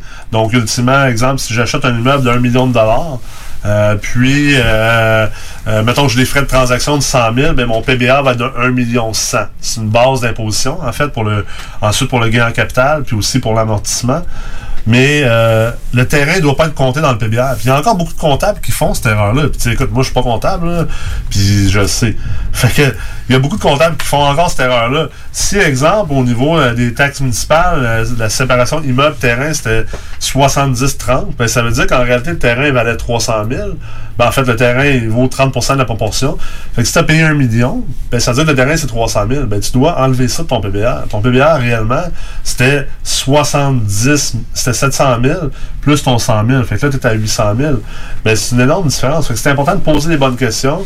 Euh, aller parler à d'autres investisseurs, trouver, puis magasiner pas juste, tu sais, vous rencontrez un CPA, rencontrez-en deux, trois, tu sais. Les références, c'est Les bon, en fait, références, D'aller chercher les références des gens, pas juste ça. ouvrir le bottin. C'est ça. Puis, tu sais, des références des gens qui sont déjà euh, Dans le des milieu. gens qui sont dans le milieu de l'investissement Oui, oui. immobilier, ben souvent ils vont avoir des liens de confiance qui vont être euh, déjà établis puis qui vont déjà connaître tous les paramètres Exact. justement de l'investissement immobilier. Exactement. Puis tu sais il y a le notaire aussi qui est important Ben d'avoir, oui, mais le clair. notaire c'est pas seulement la fin pour la transaction, c'est dès le départ, lorsqu'arrive un moment de transaction, ce qu'on doit faire vérifier les titres, on doit faire vérifier le certificat de localisation, etc. Il y a une vérification qui doit se faire dès le départ. Attendez pas nécessairement que ça se fasse à la fin de la transaction pour après ça apprendre du sac à surprise que la servitude n'est pas conforme, Ouais. ou que, etc., etc. Ouais. Fait tu faut faire faire ces vérifications-là dès le départ. Fait qu'en ayant un notaire avec lequel que vous allez développer des liens de confiance, que vous allez faire de la business avec, ben, c'est des gens qui vont avoir l'ouverture déjà de faire la, la pré-vérification de votre dossier avant même que la transaction se finalise et se conclue. Ouais. Fait que, tu sais, ça va arriver. C'est un domaine complexe. Tu sais, même là, euh, je repense à mes affaires. Tantôt, je disais PBA, je parlais de la FNAC, là, plutôt. C'est des, des termes euh, très semblables, mais, mais qui sont des affaires différentes. Fait que C'est pour ça que c'est important de bien s'informer puis de bien s'entourer parce qu'on peut pas tout savoir. Puis même souvent, quand on sait, sait beaucoup, ben, des fois, on oublie ou on se mélange ou on se mêle. Fait que c'est là que c'est bon d'avoir des gens derrière nous qui, qui, qui, qui watch un peu notre. qui garde tout le monde le même focus. Ben oui. Tu sais, dans le fond, on a tracé une ligne directrice, mais chacun va amener sa ligne directrice directement au but, au goal, puis de, de scorer là. Puis l'autre intervenant aussi qui est important, c'est l'arpenteur. Ouais. Tu sais, l'arpenteur, là, aussi, attendez pas juste à la fin de faire des vérifications. Des fois, on peut acheter euh, un terrain de multilogement qu'on peut lotir puis refaire un autre immeuble à côté. Mm. C'est quoi la dimension qu'on peut implanter? C'est quoi la réglementation municipale qui peut permettre par rapport à tout ça? Euh, c'est des points qui doivent être importants. Fait que, de travailler avec plusieurs intervenants, de travailler, moi, je pense, puis je suis un gars super loyal dans mes affaires. Fait que, tu sais, de travailler avec un, un gars avec qui vous allez avoir confiance ou une fille avec qui vous allez avoir confiance, puis de maintenir des relations d'affaires importantes avec eux aussi, Ouais. va faire en sorte que tout le monde va avoir une ouverture à ce que ça se Un conclue. là. courtier d'assurance, ça, ça te prend une assurance habitation. Puis, tu sais, je pense pas que tu as vraiment envie de commencer à appeler partout. Fait que ça peut être bon de trouver un bon courtier d'assurance. Puis en termes de stratégie, tu as le fiscaliste aussi. Exact. T'as le fiscaliste, t'as le comptable. Tu sais, fait que fiscaliste, comptable, notaire, peut-être avocat, Avocat, les évaluateur. évaluateur, Inspecteur. inspecteur, Courtier. notaire, court- euh, notaire, je l'ai dit tantôt. Hein? Ah, tu peux en avoir deux. On peut en avoir deux. Jamais trop. Quand t'as besoin de notarié. Surtout qu'il y a certaines euh, techniques de financement, t'en as besoin de deux, là. Fait que peut-être t'en as deux. courtier immobilier, courtier hypothécaire, banquier, tu sais, on est déjà rendu à 10-12 personnes que ça prend dans ton entourage. Avant de te mettre dans l'action. Ben, c'est- parce que Si t'attends d'être dans une transaction pour commencer à te monter ton équipe, là, tu vas rusher sur un moyen temps. C'est parce que tu bâtis pas la relation. Ben non, tu pousses une. Tu bâtis pas en relation d'un, fait que tu n'auras pas vraiment des vraies relations, puis tu sauras pas vraiment si c'est les bonnes personnes avec qui travailler parce que tu vas être, tu vas être contre la montre. Deuxièmement, ta transaction va vraiment être plate. là. C'est plate être contre la montre, c'est plate euh, être roché, puis, Ouais. puis être stressé. C'est déjà assez stressant comme ça. Fait que essayez de mettre toutes les chances de votre côté. Puis après ça, ben, ben tu sais, même chose, un concierge, un homme à tout faire. Tu sais, moi, je peux pas faire de rénovation. Je, peux même pas euh, changer une poignée de porte. là. Tu sais, je peux ouvrir une porte, mais je peux pas la changer. Euh, euh, c'est important d'avoir ces, ces genres de partenaires-là. Puis moi, c'est pour ça que j'aime ça investir en groupe. J'aime ça investir avec des associés parce que euh, j'aime ça être capable aussi de. Il y a une différence entre donner des tâches. Euh, puis donner des responsabilités. Ça, c'est très important, les deux côtés de la médaille, parce que quand, tu deviens investisseur immobilier, tu es, entrepreneur ultimement, tu es, immopreneur. Puis c'est important de comprendre que, tu sais, on peut déléguer des tâches, mais des responsabilités, c'est un peu plus difficile à déléguer. Fait que si tu veux vraiment déléguer euh, une responsabilité, selon moi, la manière de le faire, c'est en t'associant. Parce qu'en réalité, là, c'est plus que tu délègues des responsabilités, c'est carrément que partages. tu partages des responsabilités pour ensuite pouvoir déléguer les tâches de ces responsabilités-là. Puis C'est souvent là que les gens se plantent. tu. Ils essaient, de, Ouais. ils essaient de rester tout seuls, puis là, ils délèguent une responsabilité, puis là, il y a une erreur qui arrive ou quelque chose qui marche moins bien, puis ils sont fâchés, ils sont comme, ben ouais, non, ça n'a pas de bon sens. Ben oui, mais tu sais, tu peux pas déléguer de responsabilité, tu peux juste déléguer des tâches. Puis toi, Nicolas Ray, comment tu suggères de monter une Dream Team? T'appelles le notaire, tu dis, hey, tu t'es mon homme à partir de demain. On se connaissait c'est pas, ça. là, mais t'es, t'es dans ma Dream Team, je t'annonce que je t'ai signé. Ben, c'est un, contrat, on fait un contrat de deux ans, trois transactions? On fait une conférence. La de presse, relation, euh, on fait. fait une conférence de Ouais. presse au complexe G là en haut là, avec la vue. J'annonce ça sur Facebook. euh, T'es dans ma dream team. t'es dans ma dream team. Non, mais sans blague. moi, Tu sais, c'est relationnel. Tu l'as dit tantôt, je demande des références. Je demande des références à d'autres personnes en qui j'ai confiance. Hey, euh, c'est qui ton avocat, toi, avec qui tu fais affaire? Puis, euh, tu sais, euh, parle-moi un peu de cet avocat-là. T'as-tu une bonne relation avec? OK, parfait. Tu me mettrais-tu en contact avec? Je m'en cherche peut-être un. Je sais pas si ça va être vraiment cette personne-là que je vais prendre, mais tu sais, je serais intéressé au moins à le rencontrer. Puis là, ben, je séduirais une rencontre. euh, peut-être téléphoner. dîner. Aller dîner. Un petit café, Jeff, tu Peut-être aller, à son, peut-être aller à son bureau prendre un café. Puis je montrerai mon équipe de cette, de cette manière-là, vraiment, euh, pour avoir le feeling. Parce que moi, je, je veux pas juste travailler des gens compétents, mais je veux travailler avec des, des gens compétents avec qui j'ai envie de travailler. tu sais, T'as un puis fit. T'as un fit. Parce que, tu sais, moi, je suis d'avis qu'il faut que ça soit quand même le fun. Puis quelqu'un peut être super compétent, mais si à chaque fois, tu sais, à un moment donné, j'ai eu un. J'ai eu un comptable euh, qui était super compétent, mais tu sais, euh, écoute, moi je suis pas fumeur, j'ai j'ai jamais vraiment fait de drogue puis de, de- même d'alcool dans ma vie, puis lui, euh, il fumait vrai 48 cigarettes durant l'heure que j'étais j'étais dans son bureau, j'étais plus capable, tu sais. C'était rendu que je refusais des rendez-vous, mettons, pour aller à, son bureau parce que j'étais comme, ouais, mais là, les vêtements, je porte, après ça, euh, je vais être obligé de les laver euh, parce que je ne peux plus les porter ailleurs, tu sais. Fait que c'était rendu un peu pas le fun à cause de ça, puis je rentrais là, puis je j'avais quasiment l'impression de m'étouffer. Pourtant, c'était un super de, de bonne personne, puis un bon professionnel. Que c'est important d'avoir un bon fit avec ces gens-là parce que, euh, surtout si ton investissement immobilier c'est un sideline, ben, même, même si c'est pas un sideline, tu sais, si c'est un sideline, puis tu fais ça de soir, puis de fin de semaine, puis de temps perdu, Faut que ça soit le fun. ça veut dire que tu viens gruger dans ton temps personnel, ton temps avec tes amis, ton temps avec ta famille. Ben, faut pas que ça soit une corvée, là, tu sais. Puis, tu sais, euh, c'est des relations, c'est un sport de contact. Tu sais, faut parler avec ces gens-là, faut les entretenir.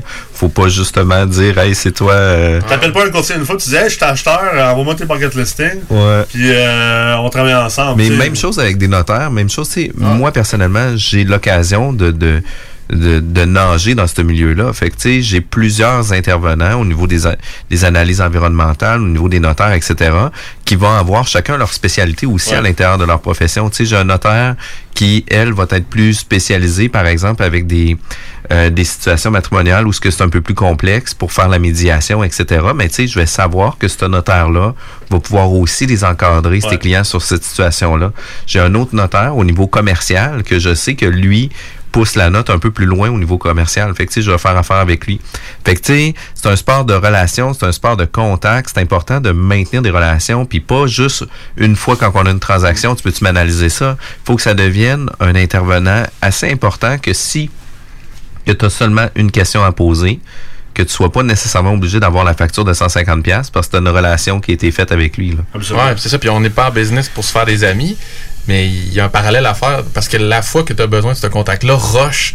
Ben, si ta relation est bâtie, ça se peut qu'il ait le goût de t'aider. Oui, Comme un exact. ami qui va te tendre la main parce que, regarde, ton notaire, il faudrait que tu restes à soir jusqu'à 6 heures parce que ma transaction se passe demain. Si clair. tu l'as juste appelé une fois la semaine d'avant, des bonnes chances vas te dire, regarde, attends, demain, je rentre à 9 heures. Ah, 100%. Tu sais, euh, j'ai notarié un immeuble euh, récemment. Puis euh, on était un petit peu late sur l'assura- euh, la réception de la preuve d'assurance habitation. Puis tu sais, j'étais supposé l'avoir pour le lundi à 15h. Puis je- c'est pas rentré. Tu sais, si j'avais pas une bonne relation avec ce notaire-là, tu sais, c'est un notaire qui me fait confiance. On est, on est presque rendus des amis. Euh, il sait que je suis capable de, de- que, je suis très professionnel puis que je- je- j'honore mes promesses. Fait que euh, il, a, il, a, il a vraiment sorti de son rôle initial. Il était allé demander un sursis à, à, la, à la banque de dire écoute, dans le fond, laissez aller les fonds, euh, la preuve s'en vient, on demande une dérogation. Puis finalement, ben, le lendemain, j'ai réussi à avoir enfin la preuve pour comme 11h30 du matin. Mais on passait chez le notaire le lendemain, là, tu sais, on transigeait la transaction. Fait que je suis pas sûr que le notaire il aurait travaillé avec moi aussi bien ou de la, cette manière-là. Tu serais allé au bat pour toi. Ouais, je pense pas qu'il serait allé au battre pour moi à- à- autant. Puis Je pense pas qu'il aurait été aussi gentil non plus avec moi. Je pense que euh, j'aurais pu passer un mauvais, un mauvais 24 heures, mettons. Les- le ton aurait pu monter. à un Ouais, moment donné. exact. Fait que tu sais, c'est important d'avoir un dream, un dream team, des gens. L'alimenter. De l'alimenter, puis de garder des relations avec eux. Là. Faut Ouais, pas juste. L'entretenir, le développer. C'est Faut- pas juste euh, appeler un courtier une fois et dire Hey, euh, je suis acheteur, envoie-moi tes deals. C'est emmène le courtier dîner, invite-le à un tournoi de golf de temps en temps, ou je sais pas, un tournoi de pétanque. Même chose avec votre arpenteur, là. même chose avec l'arpenteur. Quand sera le temps où ce que vous allez avoir une question à avoir, ben, il va être content de prendre de son temps à lui pour répondre à ta question. Puis des fois, ça va juste faire accélérer ton dossier aussi. Ça va faire en sorte que tu vas avoir les réponses beaucoup plus rapidement. Tu vas être mieux outillé pour faire ton offre en conséquence. Fait que faites-le pas seulement à la fin de la transaction ou dans le processus transactionnel, mais maintenez des relations, puis soyez loyal à votre monde. Moi, je pense que c'est ça qui est... C'est comme... C'est toujours, toujours payant. Euh, Nicolas, comment qu'on fait pour rejoindre, euh, te rejoindre ou avoir plus d'informations? Informations euh, sur nos euh, formations et nos événements et les outils technologiques qu'on bâtit sur www.mrex.co. Sinon, sur Facebook, euh, LinkedIn, Instagram, vous pouvez me trouver ou trouver la MREX. On est très présent, autant avec notre contenu éducatif informatif que juste avec notre présence. moi, je jase souvent avec les gens, je réponds à des questions, je poste assez régulièrement. Donc, ça me fait plaisir de, jaser avec vous sur, sur le web. Tu es un gars quand même super ouvert, puis tu sais t'es euh, es vraiment disponible aussi là, sur les différentes réponses. J'essaie de l'être. ouais, c'est pas toujours facile, j'essaie de l'être. hey, merci beaucoup pour euh, ta chronique, puis on se revoit pour une prochaine chronique. Super. Bye bye. Comme ça, il y en a qui pensent que je connais pas ça, radio. Hey, on est dans Ligue nationale ici.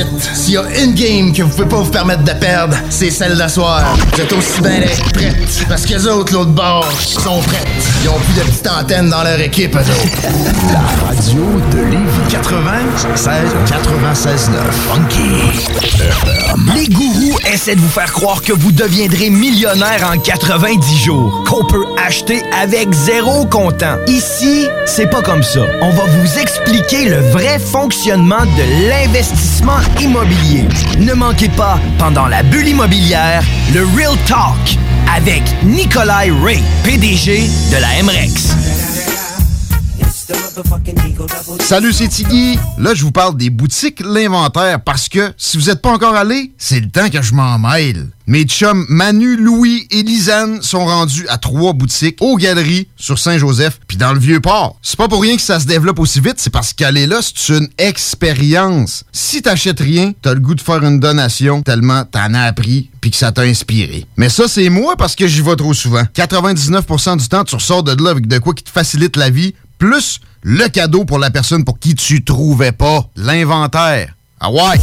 Que ce soit pour une soirée corporative, une graduation ou un mariage, faites appel aux productions Dominique Perrault. Avec plus de 20 ans d'expérience, Dominique Perrault et son équipe de DJ et d'animateurs qualifiés sauront satisfaire toutes vos demandes. Avec un équipement professionnel à la fine pointe de la technologie, les productions Dominique Perrault dépasseront vos attentes. Un gros party à prévoir? N'attendez plus. Communiquez dès maintenant avec les meilleurs de l'industrie au 581-991-1975. Productiondp.ca tu cherches un ou une partenaire pour réaliser tes fantasmes sexuels? Hmm, j'ai la solution pour toi. Jouer avec le fantasme. Inscris-toi sur jalf.com, le site de rencontre sexuelle le plus hot au Québec. Alors, seul ou en couple, visite jalf. J-A-L-F.com. Car tes fantasmes méritent tous d'être vécus. Jalf.com. Too sexy for my love, love's going to leave vous pensez investir ou vendre en Floride depuis longtemps? Eh bien, n'attendez plus. Contactez dès maintenant Geneviève Bouchard, agente immobilière depuis 13 ans dans l'Est de la Floride. Constamment à l'affût des bonnes affaires, elle est la meilleure négociatrice que vous pourrez trouver. Vous pensez investir en Floride? Vous pensez Geneviève Bouchard. Comblez votre désir d'acquérir une propriété en Floride avec un service clé en main pour que votre investissement fructifie pendant que vous êtes ici. Investisseur, elle s'occupe de louer pour vous. De plus, elle dispose d'un service de rénovation pour l'immobilier en Floride. Vendre ou acheter, Geneviève Bouchard GenevièveBouchard.com. Groupe DBL est le spécialiste en toiture, portes, fenêtres et rénovation à Québec. Que ce soit pour la réfection d'une toiture ou pour le changement de vos portes et fenêtres, l'agrandissement ou l'ajout d'un étage à votre résidence ou votre commerce, Groupe DBL dépassera vos attentes. Groupe DBL cumule plus de 40 ans d'expérience. Nous sommes fiers d'être recommandés CA Québec, certifié APCHQ et membre de l'Association de la construction du Québec. Rejoignez-nous au 88 681 25 22 et suivez notre page Facebook pour découvrir nos réalisations. GroupeDBL.com, le complice de vos meilleurs projets. Fromagerie Victoria. Fromage en grains, frites A1, poutine parfaite, les meilleurs déjeuners en ville, la crème glacée, menu midi pour les pressés qui veulent pas sacrifier la qualité. Fromagerie Victoria, 164 Président Kennedy. Hum, hum, hum. Image Express. Vous voulez faire rayonner votre entreprise ou organisation? Image Express vous offre un service personnalisé et créatif afin de vous distinguer. Kiosque, bannière, enseigne, Image Express saura trouver des solutions créatives tout en respectant votre budget. Image Express, la façon efficace et abordable de s'afficher. Tu veux changer de style, regarnir ta garde-robe, t'es de ton décor, t'as envie de nouveau. La ressourcerie t'offre une panoplie de vêtements, meubles, décorations. Viens visiter notre deuxième succursale située au 404 rue Taniata. 404 rue Taniata. En plus d'économiser, tu aides la planète en donnant une seconde vie à différents types d'articles. Il suffit d'une visite pour que tu sois charmé. La ressourcerie, tout au même endroit et au meilleur prix. Le yoga à Lévis, c'est Yin Yang Yoga. Vous songez au yoga? Vibrez avec les gens inspirants de Yin Yang Yoga à Lévis Centre-Ville. Que ce soit pour le côté yin, douceur, méditation, respiration, ou encore pour le côté yang, intensité, mouvement. Le yoga à Lévis, c'est le Yin Yang Yoga. Yin Yang.yoga sur Google. Bar spectacle Quartier de Lune, c'est la place à Québec pour du fun assuré. Karaoke les mercredis et dimanches. Les jeudis Ladies Night avec promo folle toute la soirée. Les week-ends, nos DJ enflamment la piste de danse et on vous présente les meilleurs spectacles au deuxième étage. Pour vous partir de tout genre, le Quartier de Lune est un incontournable au 1096 3e avenue Limoilou au 88 523 4011. Suivez-nous sur Facebook pour les détails, promos et concours. No matter how hard you try, you can't stop us now. No matter how hard you try, you can't stop us now.